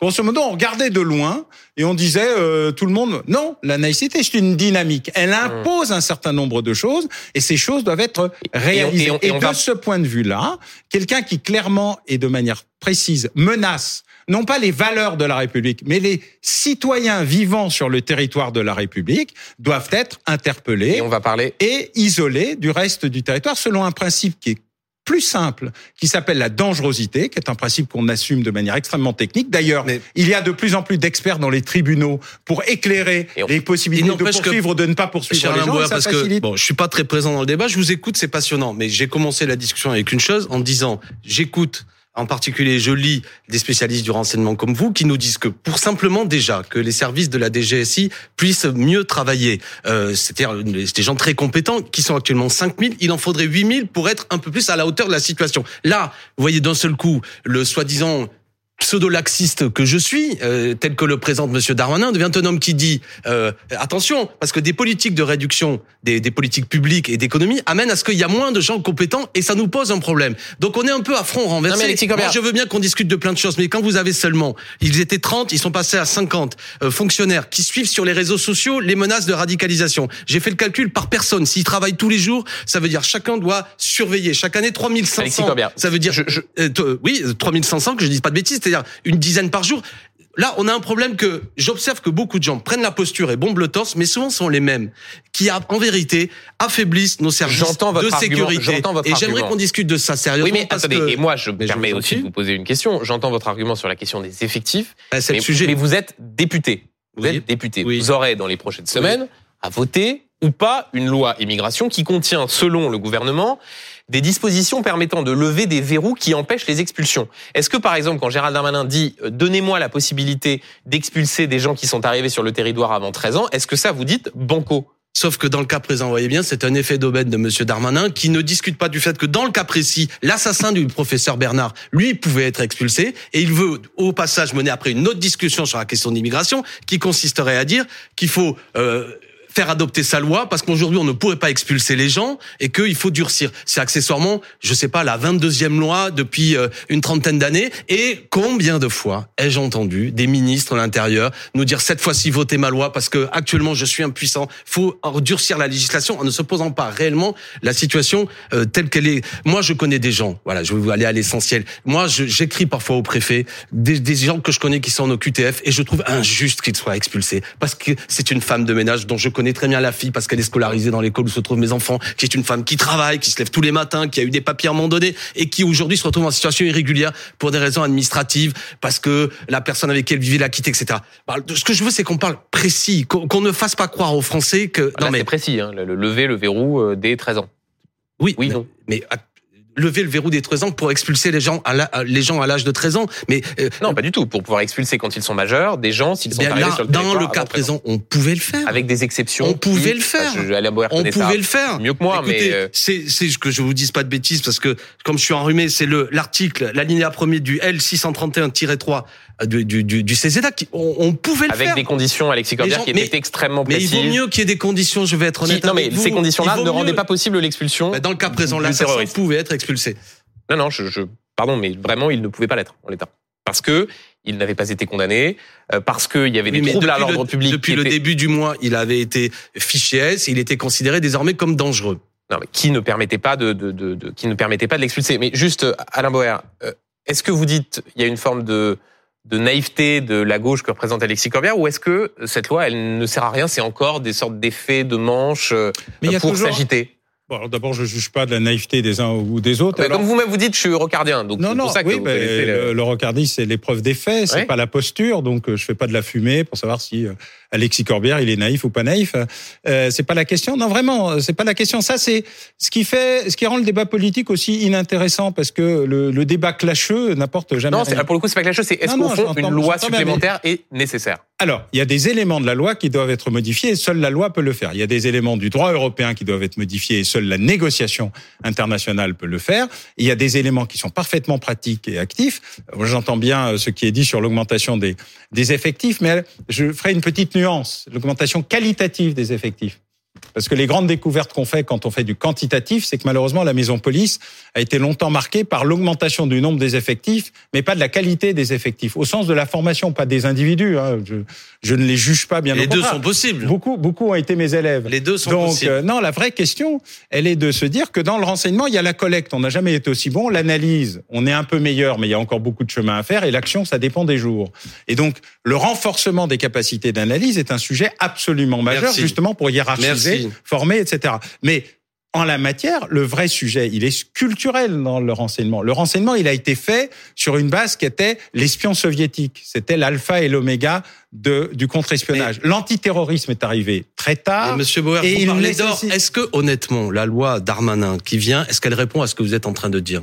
Non, mais la loi Merci. Darmanin, elle n'est pas sur le renseignement, elle est sur l'immigration. Voilà. Exactement. C'est ce que j'essaie Et c'est la d'expliquer. non mais je, mais moi je suis plutôt je marche plutôt dans, dans vos pas. C'est la même discussion que nous avions il y a deux ans à l'occasion du projet Vous de loi êtes rocardien en quelque sorte, non? Écoutez, je sais pas ou c'est peut-être Alain Bauer qui devient Mélenchoniste. voilà. Ou pardon, non, vous n'êtes plus mélenchoniste, c'est vrai. On y reviendra tout à l'heure. Écoutez, un autre sujet. Euh, parlons euh, de, de, euh, il y a deux ans, il y avait une énorme émotion, une indignation, une colère suite à l'assassinat de, de Samuel Paty. J'ai vu beaucoup de gens venir à la tribune de l'Assemblée nationale et défendre un projet de loi qui, en fait, ne donnait aucun moyen réel de pouvoir empêcher euh, un nouveau crime Samuel Paty. La preuve d'un certain point de vue. Même le mini premier ministre, Monsieur Jean Castex, avait eu l'honnêteté dans le monde à l'époque de dire on présente ce projet de loi, mais soyons sincères, il n'aurait pas empêché le drame qui vient d'avoir lieu. Donc, ce que je veux, c'est qu'on prenne pas les Français pour des gogos. C'est ça que je suis en train de dire. Moi, je ne me prétends pas un spécialiste de, mais je lis et je vois que des gens qui euh, disent que aujourd'hui, ça manque notamment de qualité, de traitement du renseignement, que évidemment euh, il faut savoir parler certaines langues, par exemple, comprendre. Ça nécessite évidemment, ce ne sont pas seulement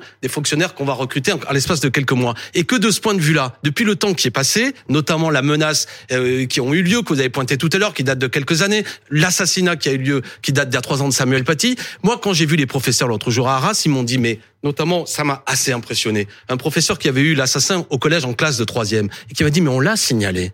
Il était signalé, c'était clair. Personne ne pouvait imaginer que ça se termine comme ça, mais que le, Mmh. le, le, le, le jeune homme était dangereux. Et il a l'impression qu'il ne s'est pas passé grand-chose. Donc là, il y a un sujet. Oui, mais, Eh ben non, mais alors, attendez, moi, je justement- suis pas en responsabilité. Non, mais Alexis et il ne demandait pas en soi l'expulsion. Mais qu'est-ce que ça Mais veut dire quand on alors, est professeur, qu'on a un élève Alexis. Donc vous voyez qu'il y a là quelque chose sur lequel j'aimerais que ceux qui parlent fort souvent et qui se prétendent meilleurs spécialistes et que qui ne sont pas tels que vous l'avez dit tout à l'heure naïfs, et qu'est-ce qu'ils ont fait concrètement? Quels moyens ils ont donné? Alexis Et souvent, ils ne sont pas vous, me, hauteur. vous me fournissez la transition toute trouvée, et je- j'espère aussi avoir l'avis de d'Alain Bauer sur les, ce qui a été annoncé par le ministre de l'Éducation nationale, Gabriel Attal, euh, sur le fait d'écarter des établissements scolaires les mineurs euh, dangereux. Écoutez-le, il était l'invité de C'est pas tous les jours dimanche il y a quelques instants, et il est revenu notamment sur ceux qui ont perturbé euh, la minute de silence lors de l'hommage à Dominique Bernard. Écoutez. J'avais dit très clairement que je ne tolérerais absolument aucune contestation, aucune perturbation de cet hommage. dont je rappelle que c'est un hommage pour deux professeurs, Samuel Paty et Dominique Bernard, qui ont été tués parce que professeurs. Il y a eu un certain nombre de perturbations, un peu plus de 500.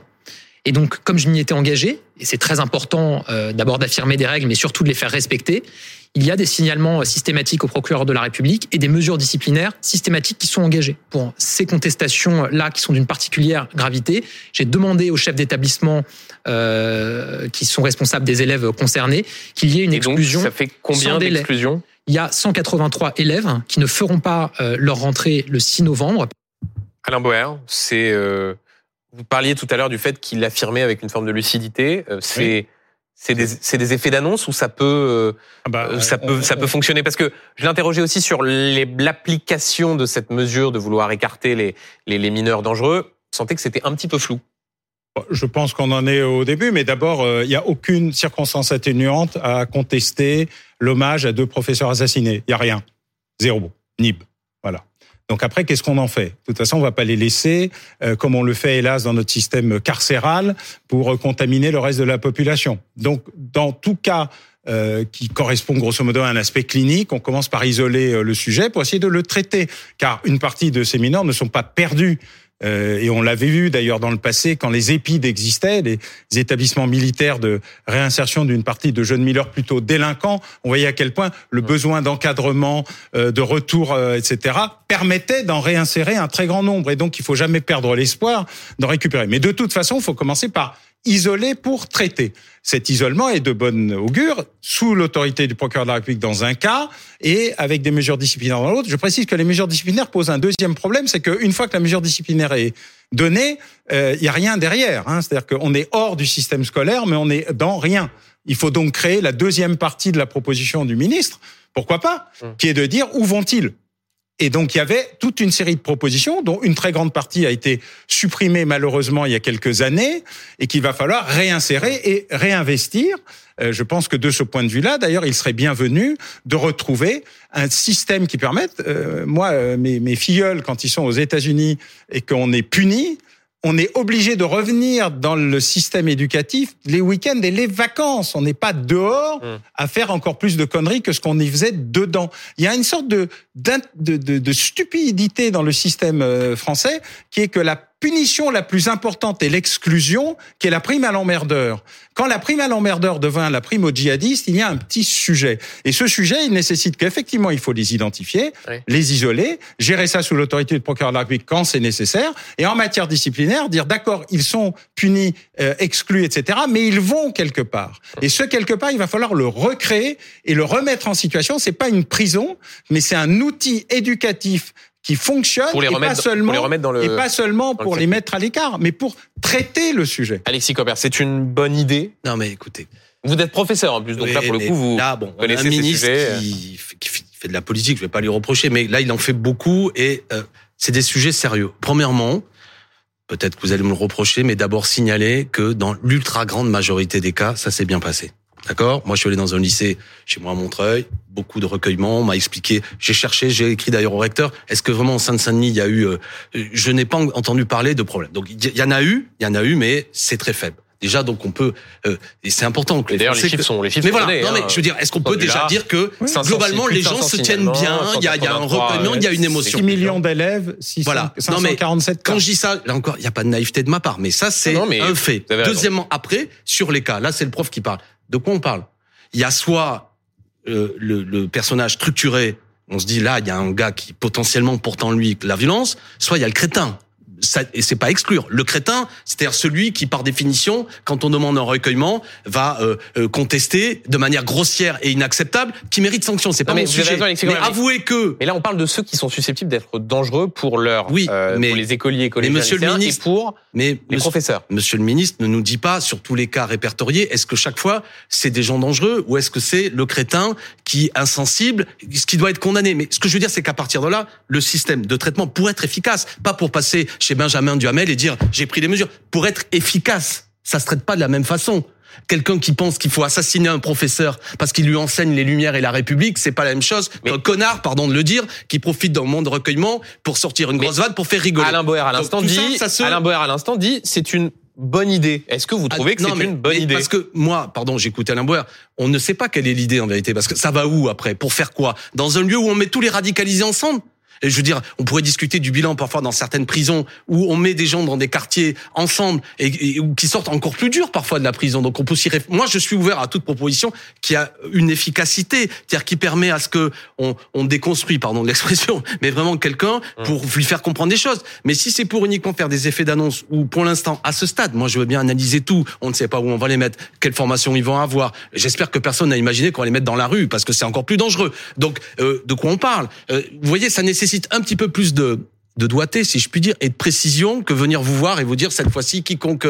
Parce que là encore, je trouve que c'est un peu d'agitation politique. Et, mais après, là encore, hein, que les choses soient claires. Euh, il, est inacceptable que un élève perturbe le recueillement. Je rappelle que le professeur a perdu la vie car il s'est interposé pour protéger les élèves, pour les protéger. Cet homme a donné sa vie pour les jeunes et pour l'école.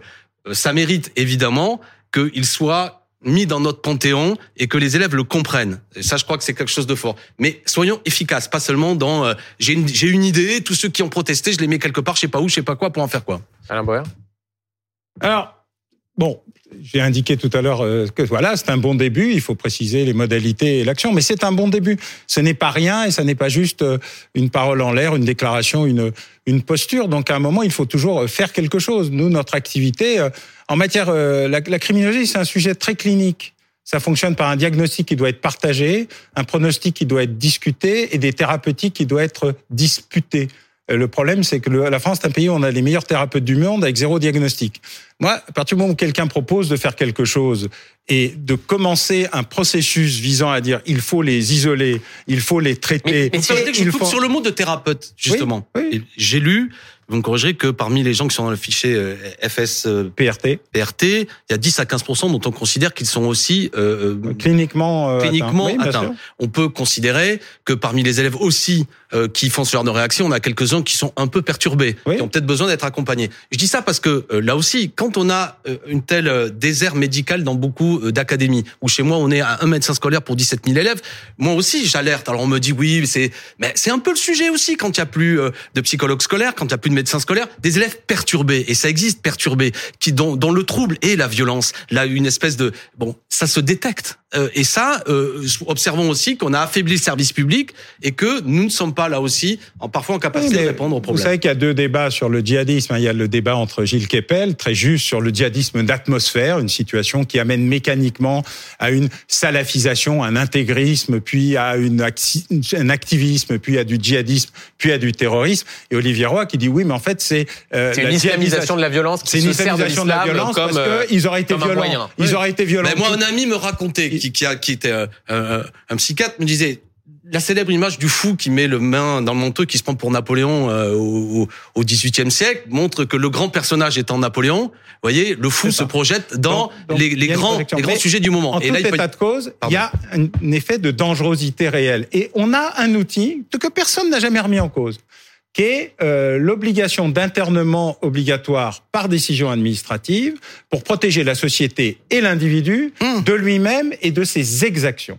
C'est le dernier outil qui fonctionne dans une destruction volontaire, et vous avez raison de le souligner, de l'ensemble de notre système psychiatrique. Je ne parlerai même pas du problème de médecine euh, au sens général du terme. Chacun a pu se mmh. rendre compte pendant le Covid que il s'était effondré Moi, sur lui-même. médecine scolaire. Non, mais je, je, il, il, est aussi dans, dans un aussi sale état que le reste. Mais sur le fond, ce qui existe en matière psychiatrique devrait pouvoir être utilisé en matière de dangerosité terroriste. C'est la seule chose que j'ai dit. Cet outil existe, c'est un précédent. Il est sous le contrôle du magistrat, d'un collège d'experts ou de médecins, parce que je pense qu'effectivement, ça ne peut pas être qu'un acte administratif. Avec une possibilité de faire appel au magistrat, je pense qu'il serait possible de traiter une partie relativement importante de ce qui est indiqué, soit par un traitement, un accompagnement d'élèves énervés, agités, excités, et qui ont fait ça comme ils auraient pu faire autre chose, quel qu'ait été le sujet, même si celui-ci est encore plus inacceptable que les autres, et une partie de dangereux véritables.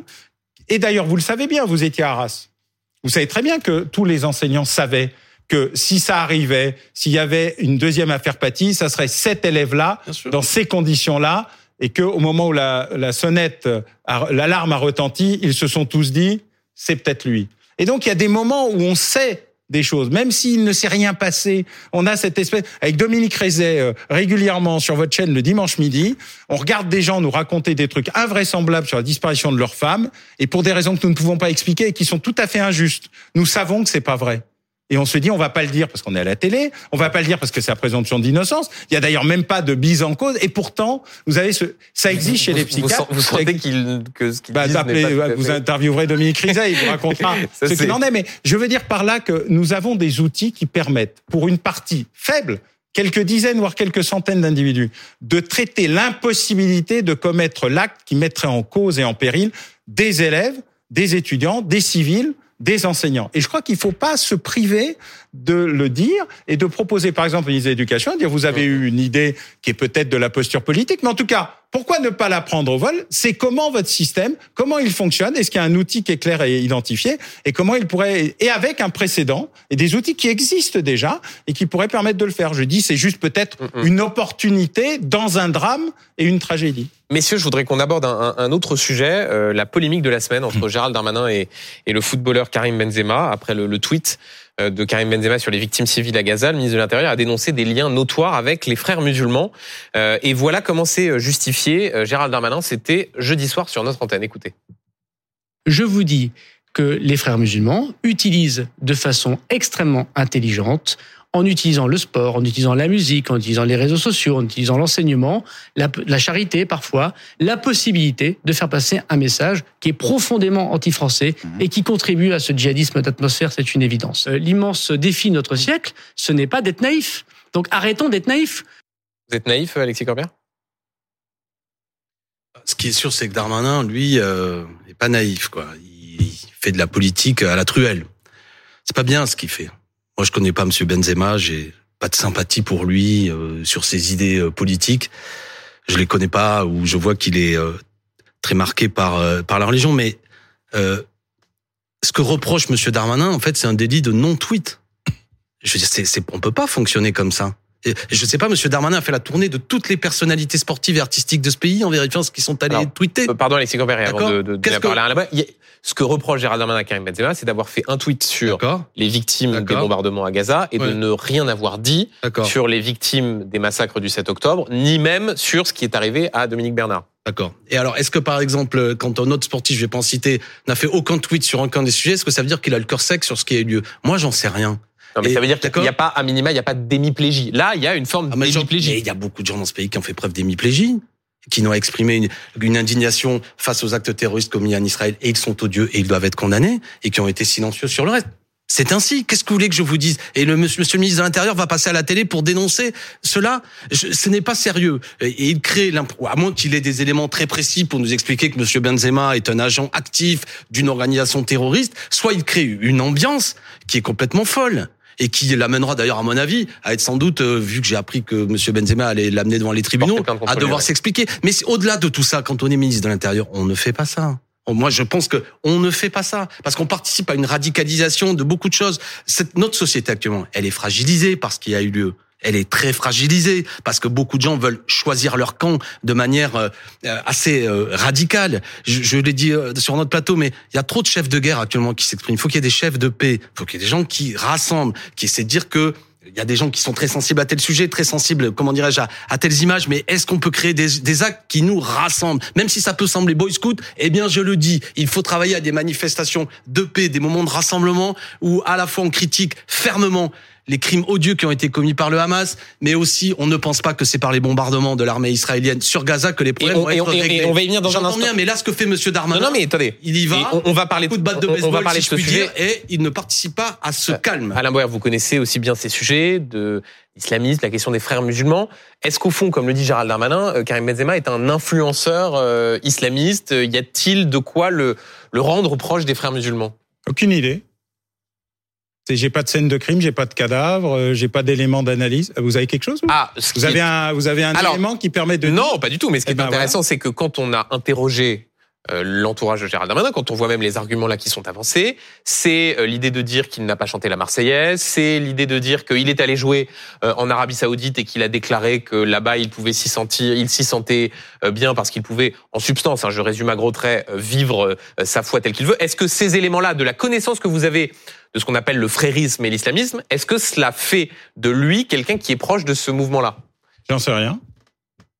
Ah, Si vous n'en savez rien, ça veut dire que non. Alors. Mais je ne sais pas. Je, je- je- vous me posez des questions, j'essaie d'y répondre. Ouais. Quand il n'y a pas de réponse, il n'y a pas de réponse. Le fait d'essayer d'inventer une réponse pour faire, pour montrer qu'on pourrait savoir des choses qu'on ne sait pas. Si le ministre de l'Intérieur dispose d'éléments, même qu'il ne peut pas partager en public parce que les services de renseignement, dans une interception, auraient démontré que c'est son droit et il s'en expliquera dans le tribunal, puisque semble-t-il, c'est Mmh. au tribunal que ça va arriver. Sur la partie que vous avez donnée tout à l'heure, qui ne parlait pas de M. Benzama, mais des frères musulmans. les frères musulmans ont toujours assumé ce qu'ils faisaient d'un point de vue social, humanitaire, de construction d'un outil politique visant à prendre le pouvoir. Ils s'en sont jamais cachés depuis la création de la confrérie jusqu'à nos jours. Euh, on a toujours su très exactement ce que feraient les frères musulmans et ils le font avec une certaine efficacité. Mais ce sont comme ce sont des influenceurs qui utilisent, c'est le mot qu'utilise Gérald Darmanin, des proxys. Juste une seconde. Qui, qui utilisent des proxys, c'est-à-dire qui euh, parfois certes assument, mais aussi utilisent des têtes de pont dans l'associatif, dans le milieu culturel. on vient de faire une Coupe du Monde de football au Qatar. Une Coupe du Monde. J'ai demandé à ce que les autorités politiques boycottent les joueurs à la limite, allez, ils allaient y jouer. Mais comment on n'aille pas là-bas? Non seulement pour toute une série de raisons qui viennent d'être pointées sur la nature de ce régime, qui est quand même euh, une monarchie extrêmement réactionnaire, mais en plus le fait que des ouvriers euh, qui avaient travaillé dans des conditions étaient morts sur certains chantiers, etc. Bon, donc euh, je veux dire, c'est une opération et tout le monde m'a expliqué ça, d'influence évidemment du Qatar sur sur le monde et le monde sportif. Bon, je veux dire, pourquoi limiter le débat à Monsieur Benzema? Pourquoi dire d'un seul coup le seul qui participe aujourd'hui à cette opération de communication, c'est Monsieur Benzema? On voit bien qu'il y a là un délit de faciès au tweet. On va pas me prendre pour un gogo. On va pas me prendre pour un gogo. Monsieur Darmanin, qui devrait être normalement comme ministre de l'Intérieur attentif à la cohésion nationale, ne pas arriver avec fracas, une fois de plus, pour faire une opération euh, médiatique, pour essayer de trouver des ennemis intérieurs là où ils ne sont pas. À moins qu'ils le vraiment, mais alors, euh, comme vient de le dire Monsieur Boer, soit il y a des éléments, soit quand on est ministre de l'Intérieur, on se tait. Soit alors, quand on est peut-être candidat à la succession de Monsieur Macron, on parle beaucoup pour dire avec moi, hein, je vais aller chercher un électorat qui cherche euh, des prétendus coupables. Mais c'est pas raisonnable de faire ça. Ça n'est pas raisonnable. Alors, oui, vous êtes euh, non. Ah mais je je discute pas du débat politique. Non, non, mais c'est pas le débat politique, c'est sûr. Je, c'est sur une forme politique. au fond, vous savez, Alain Boyer, j'étais sur ce plateau face à Darmanin, et ce qu'il a semblé me dire, c'est qu'il y avait une forme de naïveté générale, dont j'étais un des exemples, face à la question de l'emprise de l'islamisme et des frères musulmans. Est-ce que vous considérez qu'il y a une naïveté collective? Oui, sur cette partie-là, pas sur Benzema. Non, non, mais c'est pour, pour, ça que là, j'élargis. Je mets de côté Benzema, la question. je ne sais pas. Et d'ailleurs, c'est pas un sujet. C'est un sujet s'il y avait un élément qui m'attrait que cette qu'on puisse dire lui. Mais il y a un problème, oui, de d'islamisation, de, salafisation, de djihadisme d'atmosphère, qui est un problème d'ailleurs de communautarisation générale que nous avons nous-mêmes inventé dans l'idée euh, générale qu'il fallait expulser les euh, classes laborieuses, classes dangereuses du centre des villes, de créer l'espace de ségrégation et de relégation qui est en train de devenir un espace de sécession qu'on appelait la banlieue et qui est largement archipélisé pour prendre les termes plutôt à la mode, la déconstruction de l'État dans ce pays, qui a amené une déconstruction de la nation, pose un problème majeur sur justement l'intégration, ça c'est le terme que j'utilise, ou l'assimilation, qui est le terme du Code civil, de ces populations dans un projet commun qui s'appelle la France. Et euh, de ce point de vue-là, il y a un enjeu. Et dans le, le dépérissement de l'État, le retrait de l'État, la désagrégation du service public, pour des raisons purement et bêtement comptables de euh, globalisation, euh, euh, de happy globalisation, qui est un échec. Je l'ai écrit, donc je ne vais pas changer de, de point de vue.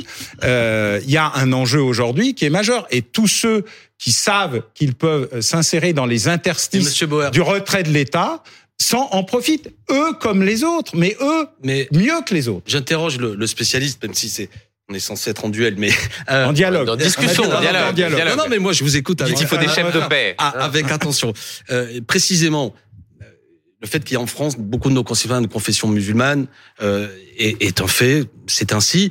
Mais la présence du Qatar, qui est un régime très particulier dans la vie euh, culturelle, sportive, etc peut nous interroger sur le type, y compris euh, d'islam qu'il propose. Mais vous me faites une transition. Non, mais je veux dire, là, honnêtement, pourquoi s'en prendre à Monsieur Benzema? On a un ancien président de la République, si j'ai bien compris, qui est un agent actif d'un certain type de relations, notamment dans un, un club de foot de Paris, etc. Soit on discute sérieusement de ces sujets si on discute sérieusement de ces sujets, et je crois que toute une série de gens qui prennent la posture après, y compris en tapant sur les musulmans, sont bien contents quand il y a de l'argent qui vient du Qatar. Alexis Corbière. moi, c'est ça qui est vous, vous, me faites la transition parce que vous évoquez le Qatar, et là, pour le coup, Alain Boer, c'est un sujet que vous, que, vous connaissez. Il s'avère que Emmanuel Macron lui-même a dit euh, le Qatar a eu un rôle important dans la libération de, dans les discussions qu'il y a pour, en vue de la libération des... Et aura voilà, dans le, les, les, discussions pour essayer de, de libérer les otages. Euh, quand on écoute Alexis Cobert, il dit Qatar, il faut. Non, mais attendez, euh, attendez, attendez, attendez. Je veux pas me faire prendre euh, à revers.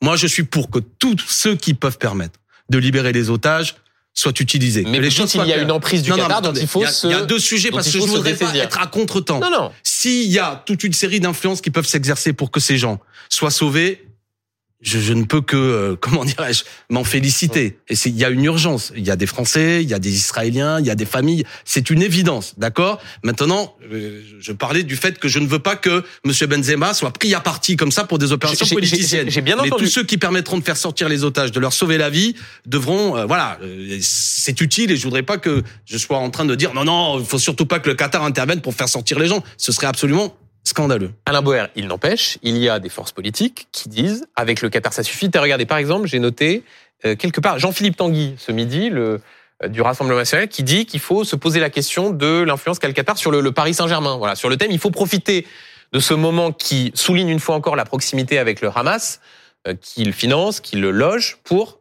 couper les liens. C'est une bêtise ou il a raison? Alors, je propose une interruption momentanée de diffusion de la connerie en attendant la libération des otages. C'est valable pour beaucoup de gens, de beaucoup d'organisations politiques, et donc une sorte de silence, de cure, de, de, de, de, limitation de la production de stupidité ne ferait de mal à personne et surtout pas à nos otages. Dès le lendemain de la libération de tout ce petit monde, je propose que les affaires reprennent comme d'habitude et que chacun puisse dire tout et n'importe quoi. Mais en attendant, la responsabilité de tous ceux qui mettent en doute ceux qui peuvent libérer les otages, ceux qui ont les moyens de libérer les otages, qui l'ont déjà fait dans le passé, euh, y compris pour les infirmières libyennes, qui l'ont fait pour les deux premiers otages américaines, méritent que les, Bruno aussi, euh, les responsables politiques fassent un petit effort de parler d'autre chose. Tiens, foot par exemple, rugby. Je leur propose une cure de rugby. Ça fait beaucoup de bien. Mais est-ce qu'on va, enfin, on va y venir, j'espère, sur euh, ce qui les bombardements déjà qui ont eu lieu à Gaza et, le fait que moi je souhaite le cessez-le-feu immédiat, qui n'y ait pas une radicalisation qui enflamme encore plus la région. Car on a parlé de beaucoup de choses, y compris des menaces qui pèsent sur les Français. C'est que la France est un pays euh, dans le monde et ce monde est en train de s'enflammer et que nous ne vivons pas en dehors de tout ça. Donc si nous voulons la paix dans l'Hexagone, il faut aussi participer à nos faibles moyens. Mais la France n'est pas. Pensez que le président de la République doit se rendre sur place? Pour faire quoi? Pourquoi pas? Mais pour faire quoi? S'il se rend sur place pour dire à Monsieur Netanyahou, cessez le feu immédiat, ne bombardez pas euh, une, une ville où il y a une concentration de population qui est quasiment comparable à, Hong Kong, d'accord? On est à 7000 ou 6000 personnes au kilomètre carré à Gaza. Il n'est pas tolérable que des populations civiles qui n'ont rien fait, qui n'ont assassiné personne, qui ne sont pas terroristes, euh, soient sous les bombes. Non seulement c'est moralement inacceptable.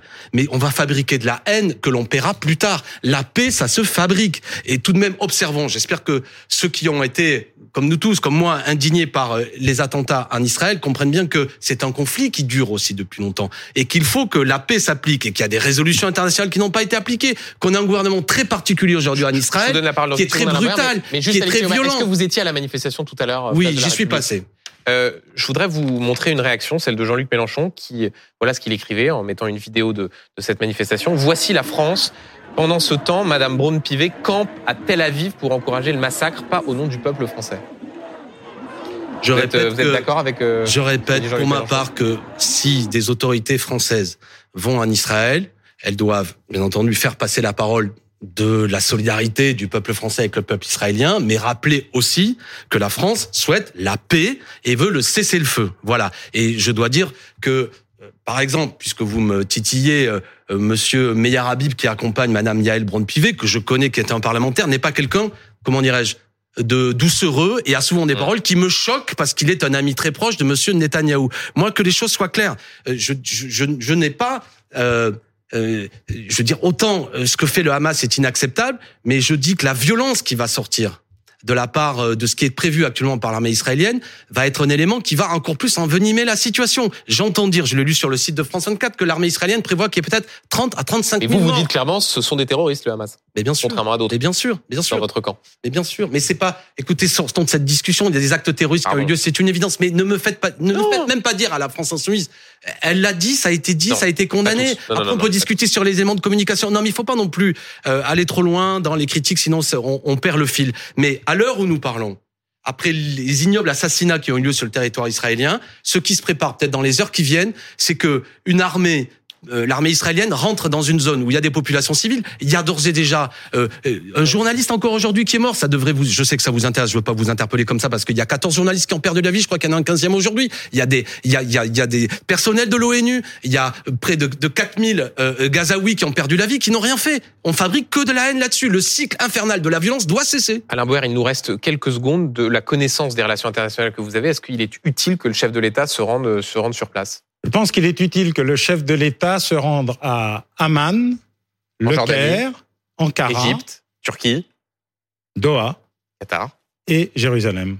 Donc qu'il euh, aille euh, Qu'il voir fasse ces ce pays que, arabes. ce que le président Biden a essayé et n'a pas réussi à cause de la vraie fausse affaire euh, très mal gérée d'un point de vue médiatique. Hein. C'est à donner dans toutes les écoles de journalisme sur l'art de, ne- Mais de Monsieur ne Bauer, pas faire. pour y dire quoi? Attendez, Monsieur Corbett, s'il vous plaît, je suis désolé, il va falloir qu'on pour dire, pour dire, il y a un espace qui peut permettre que les puissances régionales aident à trouver la solution, car le Hamas n'est pas simplement Merci. un représentant local, mais aussi une branche armée d'un autre État Merci. qui agace tous les autres, l'Iran.